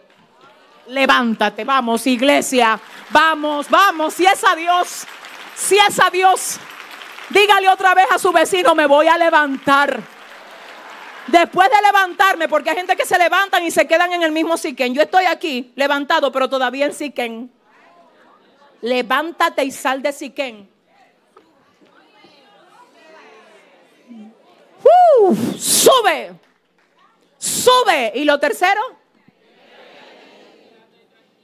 yo llegué a Betel y di un paseíto por Betel y dije, ay, mira, aquí fue que Dios me habló. Y vuelvo otra vez a Siquén. Hay gente que van a Betel y están de Betel a Siquén. Y los únicos que legalmente se pueden mover desde el cielo a la tierra son los ángeles.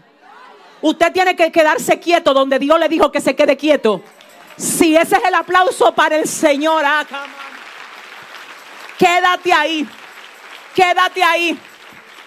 Con esto termino. Lo tercero fue, lo, perdón, lo cuarto fue, haz un altar. Haz un altar. Cuando vemos la palabra haz, viene del hebreo, del hebreo, perdón, asá, y se traduce como administrar. Quiero que me pusiste. Ay, no, Chanel. Es que cuando yo vi esto, yo dije, ay Dios mío, Padre, gracias, porque mira lo que hacemos nosotros. Nosotros decimos, yo tengo un cuarto de oración en mi casa. Eso está bien. Pero que el cuarto de oración de tu casa sea uno cálido, donde tú entres y salgas constantemente, donde tú pases tiempo. Hay gente que tienen una habitación de oración en su casa y no la usan. Se me ofendieron cuatro. Eso se puede convertir casi en una salita, una habitación de recibir gente porque casi tú ni vas ahí. Entonces no es levantar físicamente un altar. Ah, yo le este el rincón donde yo oro. Aquí están mis peticiones, la Biblia, todo, aceite ungido. ¿Cuánto tiempo tú pasas ahí? El Señor le dice a Jacob, hazme un altar en Betel. Y tú sabes lo que quiero, que lo administres. Lo segundo, quiero que produzcas resultados de él. Quiero que en ese altar haya como una maquinaria de gloria para ti, para que tú produzcas los resultados del altar. Por eso la gente que tiene a Dios en primer lugar no hace cosas a lo loco. Porque después de ver a Dios en su intimidad, le dan las mejores ideas, salen los mejores planes. Dios entra y te da la revelación y la sabiduría que tú necesitas tener. ¿Cuándo? Cuando pasas tiempo en el altar que Él te mandó a edificar en Betel. Y finalmente entonces el Señor, dice la palabra, permite que Jacob haga extensivo ese mandato. Y Jacob va y le dice a sus hijos y a sus esposas, quiero que ustedes se quiten la ropa y se pongan ropa limpia, que vamos ahora a honrar a Dios. Quiero que se despojen de los ídolos, quiero que se quiten los arcillos, quiero que suelten los amuletos, quiero que suelten la sábila, el azúcar mitad morena Sácame las estatuas que tienes en tu casa toda. Quiero que me saque desde Buda hasta lo que trae las energías a tu casa. Tú, tú no necesitas energía. Tú lo que necesitas es a mi Santo Espíritu limpiando tu vida y limpiando tu casa. Limpia tu casa. Escuche bien, no mezcle no mezcle al terrible y santo con ídolos que se han creado los hombres. Hay gente que creen que están honrando a Dios, pero le trajeron a Dios unos acompañantes. Desde Buda hasta unos morenitos que andan eh, a modo de estatua por ahí. Un día de esto vengo con un estudio, una palabra que se lo voy a revelar a todos para que usted esté pendiente. Porque el diablo se va con tu maleta en este año de tu casa. Si usted lo cree, dele fuerte. ponte de pie. Ponte de pie. Shata Tu fuerza no viene de un cuerno. Tu protección no viene de un ojo que todo lo ve. Es que no. Jacob, Dice la Biblia que Jacob dijo, vamos para Betel, múdense los vestidos. Eso significa limpiense, que vamos a ver a Dios. Suelten los amuletos que no lo necesitamos. Hasta que tú no sueltes los amuletos y los ídolos. tú no vas a poder conocer completamente al Dios que tú tienes. Y este es un día de despojarnos, porque el tema es, ¿cuál es iglesia? Levántate. ¿Cómo es otra vez? Dice el Señor, saca lo que tiene que salir de tu vida hoy. No es de que decir el mes que viene, yo en marzo pretendo. No, hoy. No es marzo, es hoy. Es hoy. Escúchame, en este año, yo dije el miércoles en una palabra que el Señor me permitió predicar, que en este año Dios va a honrar, pero mire, de una manera extraordinaria, aquellos que se dispongan solo por agradarlo a Él, hacer lo que sea. Oiga, ¿cuál es el lema de esos íntimos de Dios? Haré lo que sea para agradarlo a Él. Y mire, le prometo que Dios hizo que esta fuera la palabra de este tiempo. Mi equipo, Ana Karen, que siempre me ayuda con eso de, preparar algunas eh, de las eh, notas que preparó para venir a predicar aquí. Yo le, bueno, desde anoche le dije a mi esposo, mira, mi amor, yo después de orar y preguntar a Dios cuál es el mensaje de mañana, yo tengo aquí los mensajes y le voy a decir algo y Dios lo sabe y ellos también son testigos para este tiempo, para este segundo tiempo, el servicio de la tarde, yo pensaba que el mensaje era otro y el mensaje se lo voy a predicar el miércoles. Y le voy a decir algo a ustedes, miren, en serio, no falte el miércoles. Le voy a dar el tema del mensaje del miércoles para que usted vea. Se llama Cuidado con ellos. El miércoles. Pero hoy Dios a mí no me dejó llegar ahí, porque faltaba que usted viera que hay que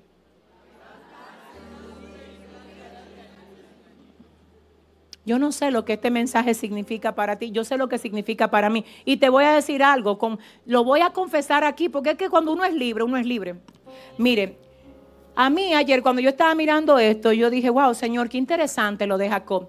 Lo primero que le dijo a su familia, saquen los ídolos. Y a veces uno dice, ay, yo no tengo ídolo, en mi casa no hay estatua, yo no tengo estatua, yo le creo a Dios. Y Dios ahí mismo me dijo, lo que pasa, Yesenia, es que los ídolos no son solamente estatuas, son estatuas, pero además a veces son emociones. A veces son adicciones a cosas que no es licor ni es droga.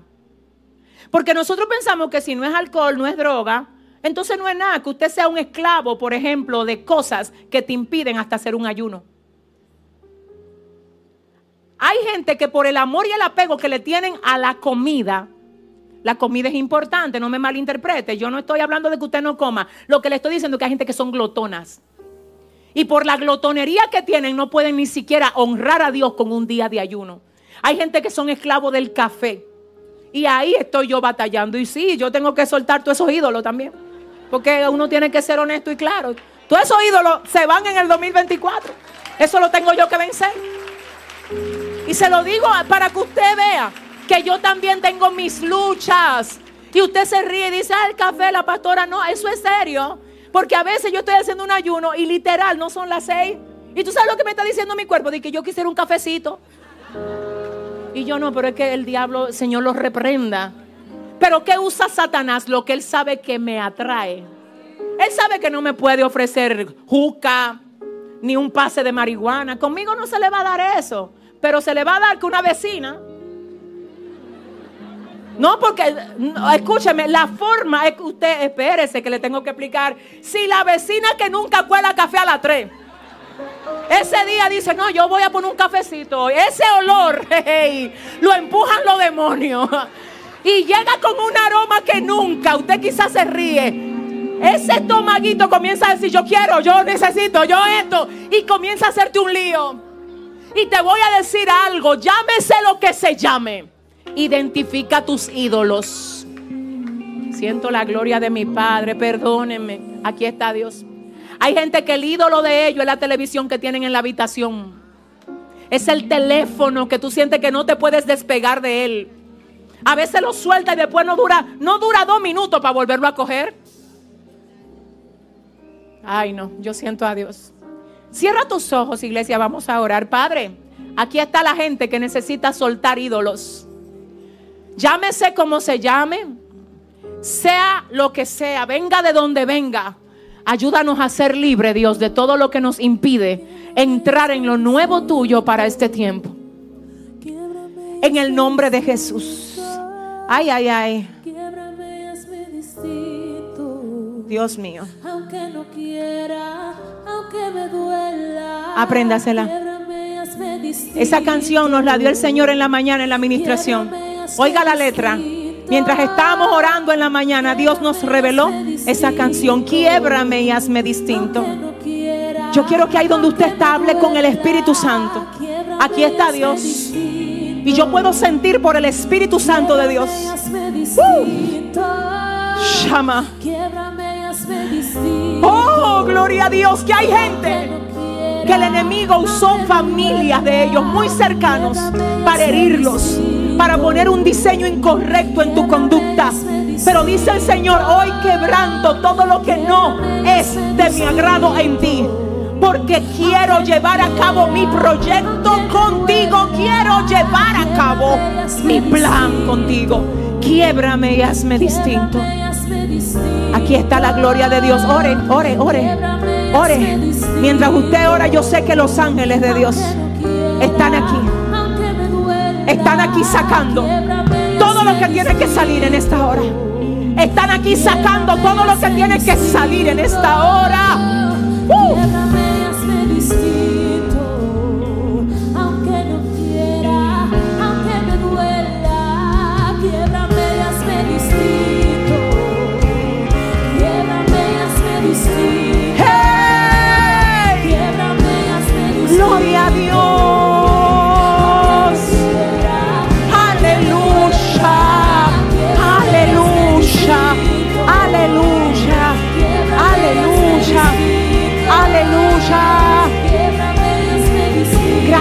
Espíritu Santo.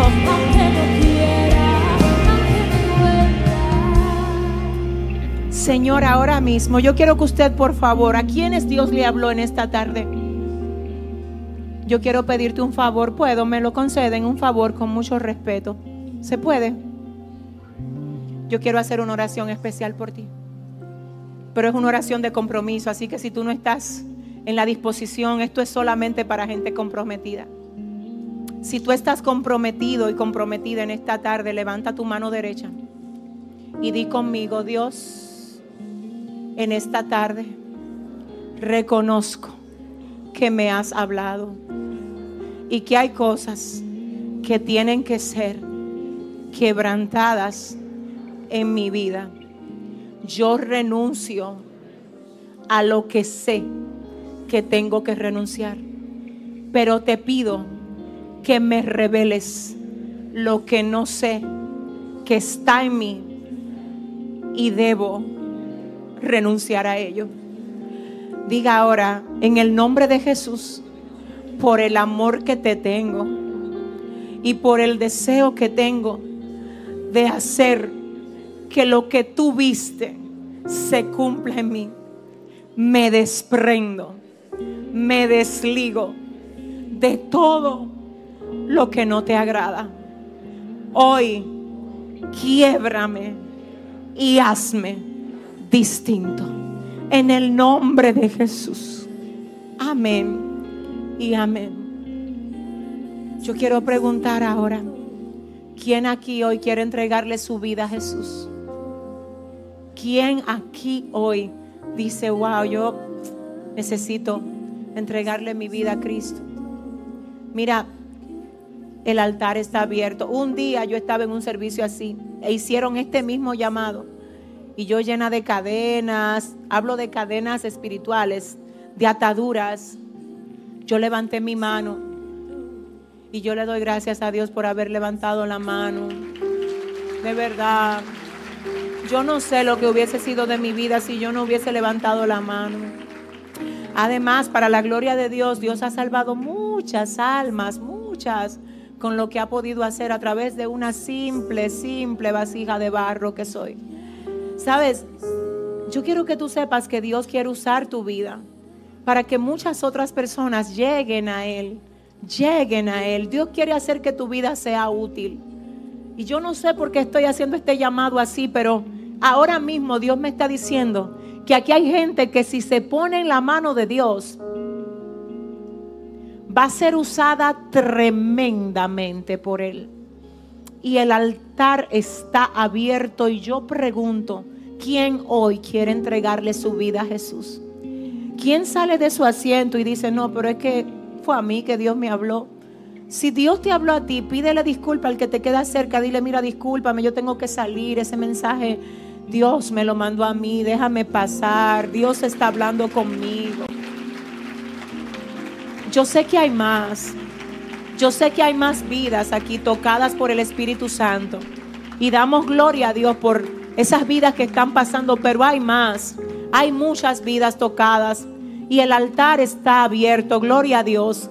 Y te voy a decir algo, Dios rompe toda atadura y toda cadena. Lo que quizás tú por tu propia cuenta no has podido cambiar, Dios lo hace en el momento que tú te entregas a Él. Repito, el altar está abierto. El altar está abierto. Yo te voy a decir algo, yo le doy gracias a Dios por todo lo que Él hace aquí cada día y en cada servicio hay algo como distinto, una unción diferente. En este servicio siento una unción muy especial de la paternidad de Dios. Dios abraza el corazón de personas aquí que les hizo falta un padre, una madre. No sé dónde estás, pero Dios te dice, sé que te dejaste arrastrar por la falta de cariño que tenías, por la falta de afecto, de que alguien te valorara. Pero hoy llegó el día de que salgas de ese hoyo. Hoy llegó el día el altar sigue abierto. Hay gente aquí que hoy Dios la llama a reconciliarse. Vamos, el altar está abierto para ti. Señor, cámbianos. Aunque nos duela, cámbianos. Quebranta lo que tengas que quebrantar. Haz lo que tengas que hacer. Haz lo que tengas que hacer. Haz lo que tengas que hacer. Haz lo que tengas que hacer. Haz lo que tengas que hacer. Haz lo que tengas que hacer. Escúchame, dame un segundo. No acomodes lo que se tiene que quebrantar. No busques justificarlo. Tienes que ser libre de eso. No traigas a tu conciencia argumentos que te hagan sentir mejor haciendo lo malo que tú sabes que estás haciendo. No te vas a sanar así. Confiésalo. Deja que Dios lo quiebre en ti y deja que su propósito se cumpla en ti. El altar sigue abierto. El altar sigue abierto. El altar está aquí esperando la gente que está ahí tocada. Y mire, créame que no puedo dejar de hacer este llamado. Me faltan unas personas por pasar. Y siento muy fuerte la presencia del Espíritu Santo sobre mí. Dios está, Shai Suhama. trayendo a alguien aquí ahora en este altar para decirle, hago cosa nueva, dele la gloria, hago cosa nueva contigo, hago cosa nueva contigo, hago cosa nueva contigo.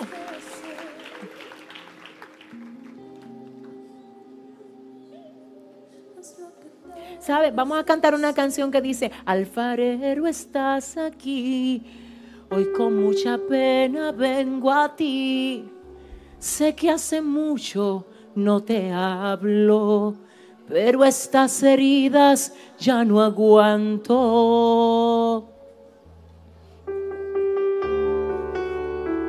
Ay, qué presencia.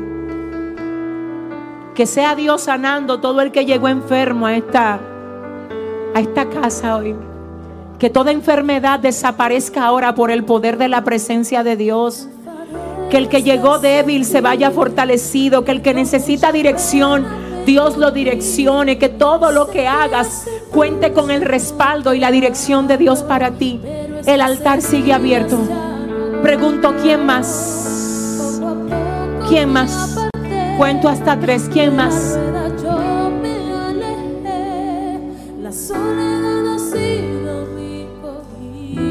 Uno. Uno.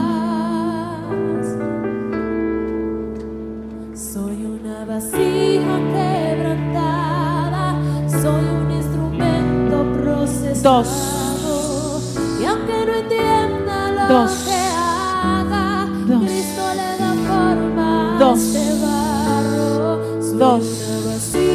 quebrantada. Soy un instrumento procesado.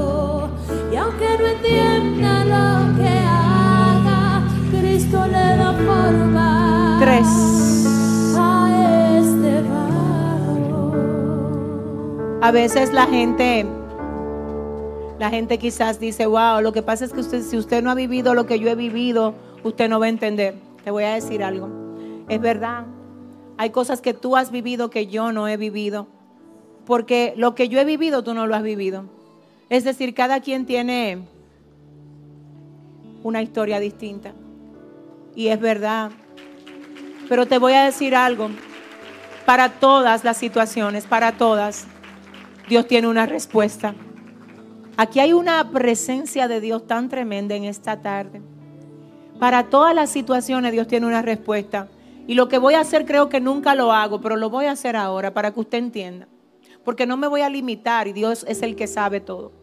Mire, aquí en esta iglesia hay gente que tiene testimonios que lo ha dado hasta por las redes de cómo Dios le hizo libre del lesbianismo.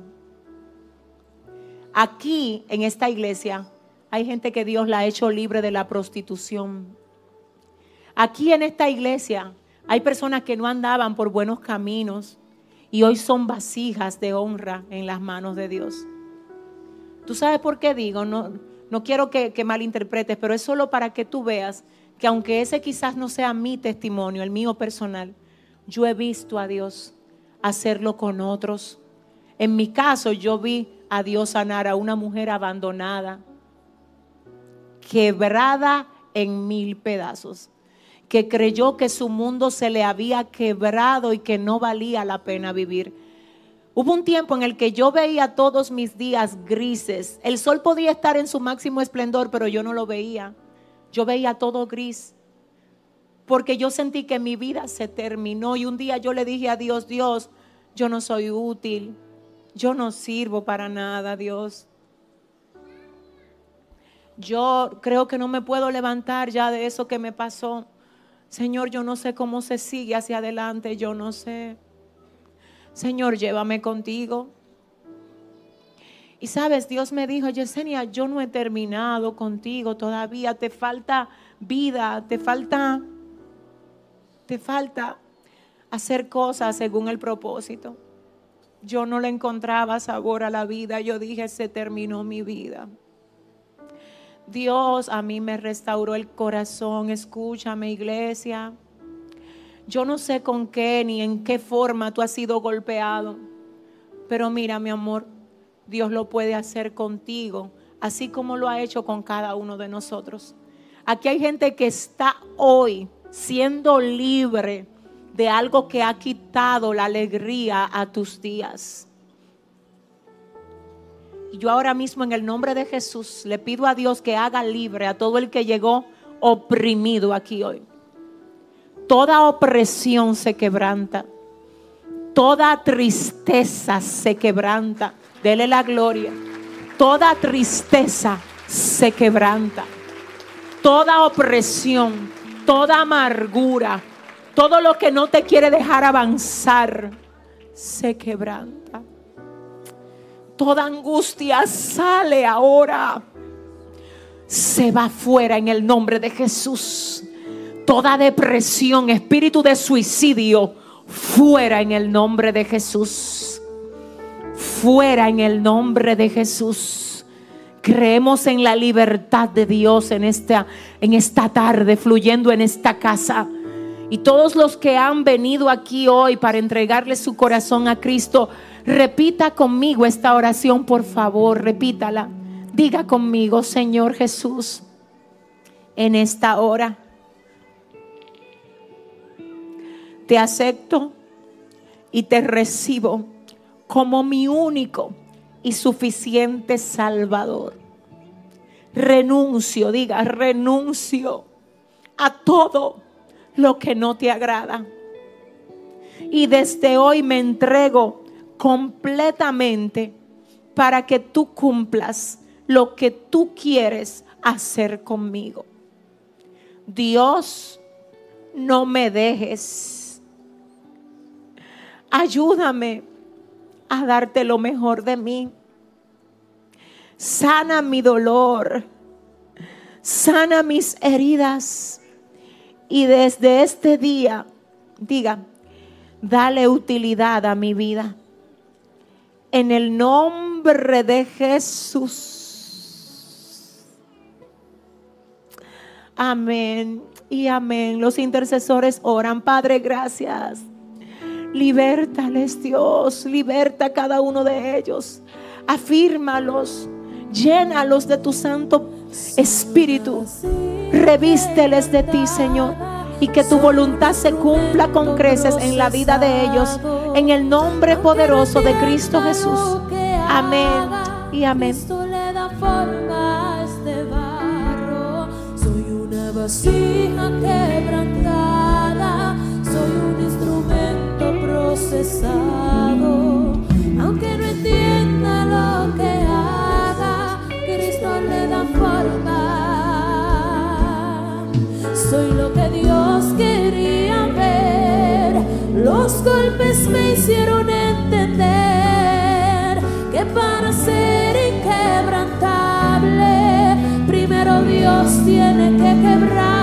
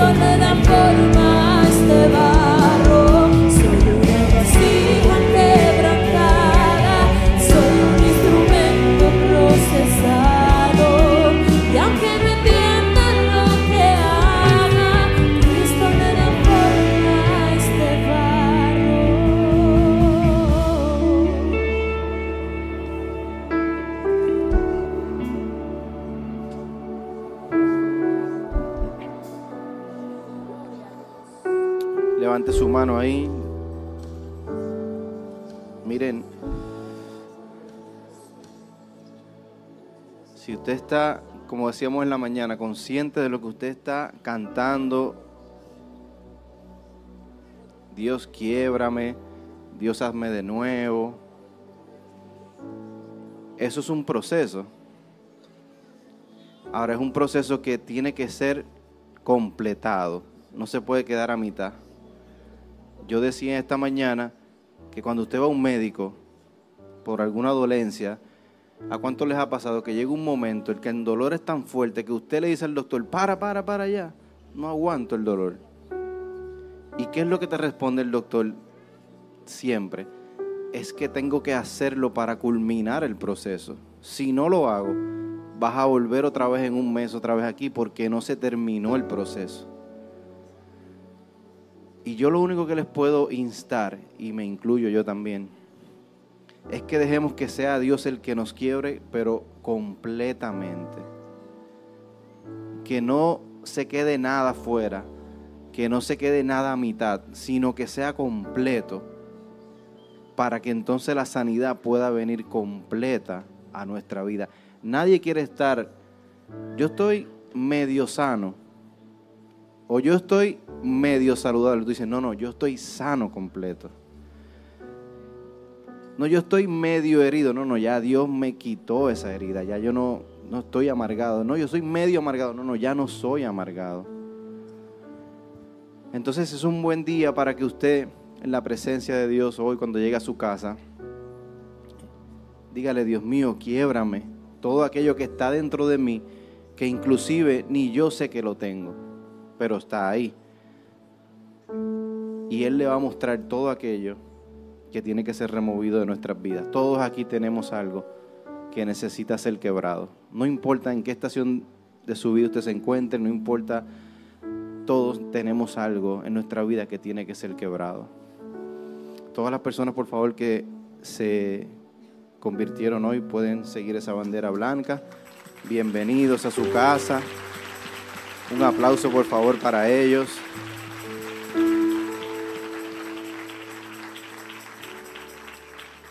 Mañana iniciamos una serie de discipulados nuevos, así que nadie se queda afuera.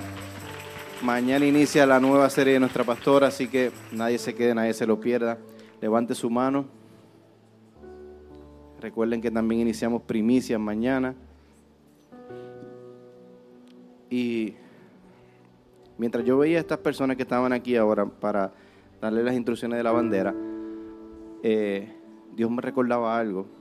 Si usted está ahí y todavía algún miembro de su casa, de su familia, todavía no ha pasado aquí, todavía Dios no ha terminado la obra, yo creo que esa es una buena oración para inicio de año.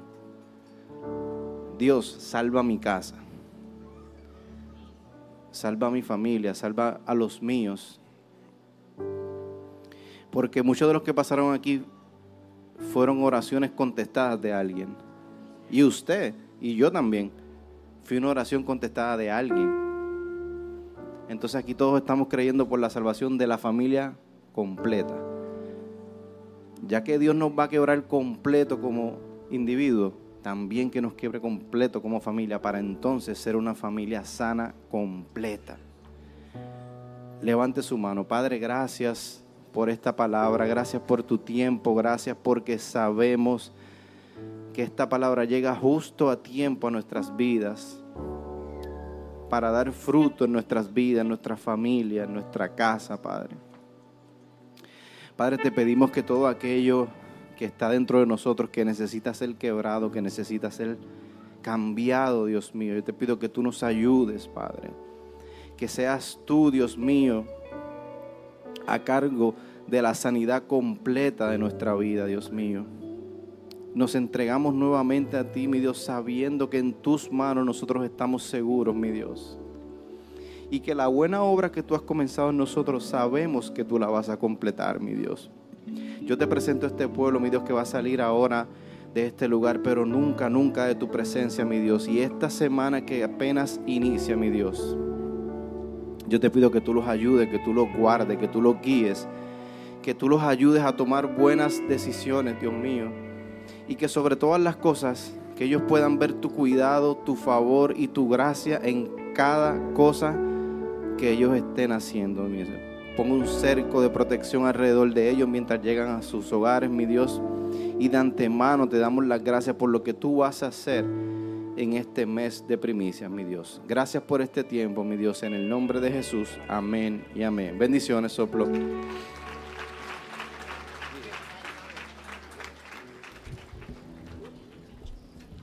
That was actually.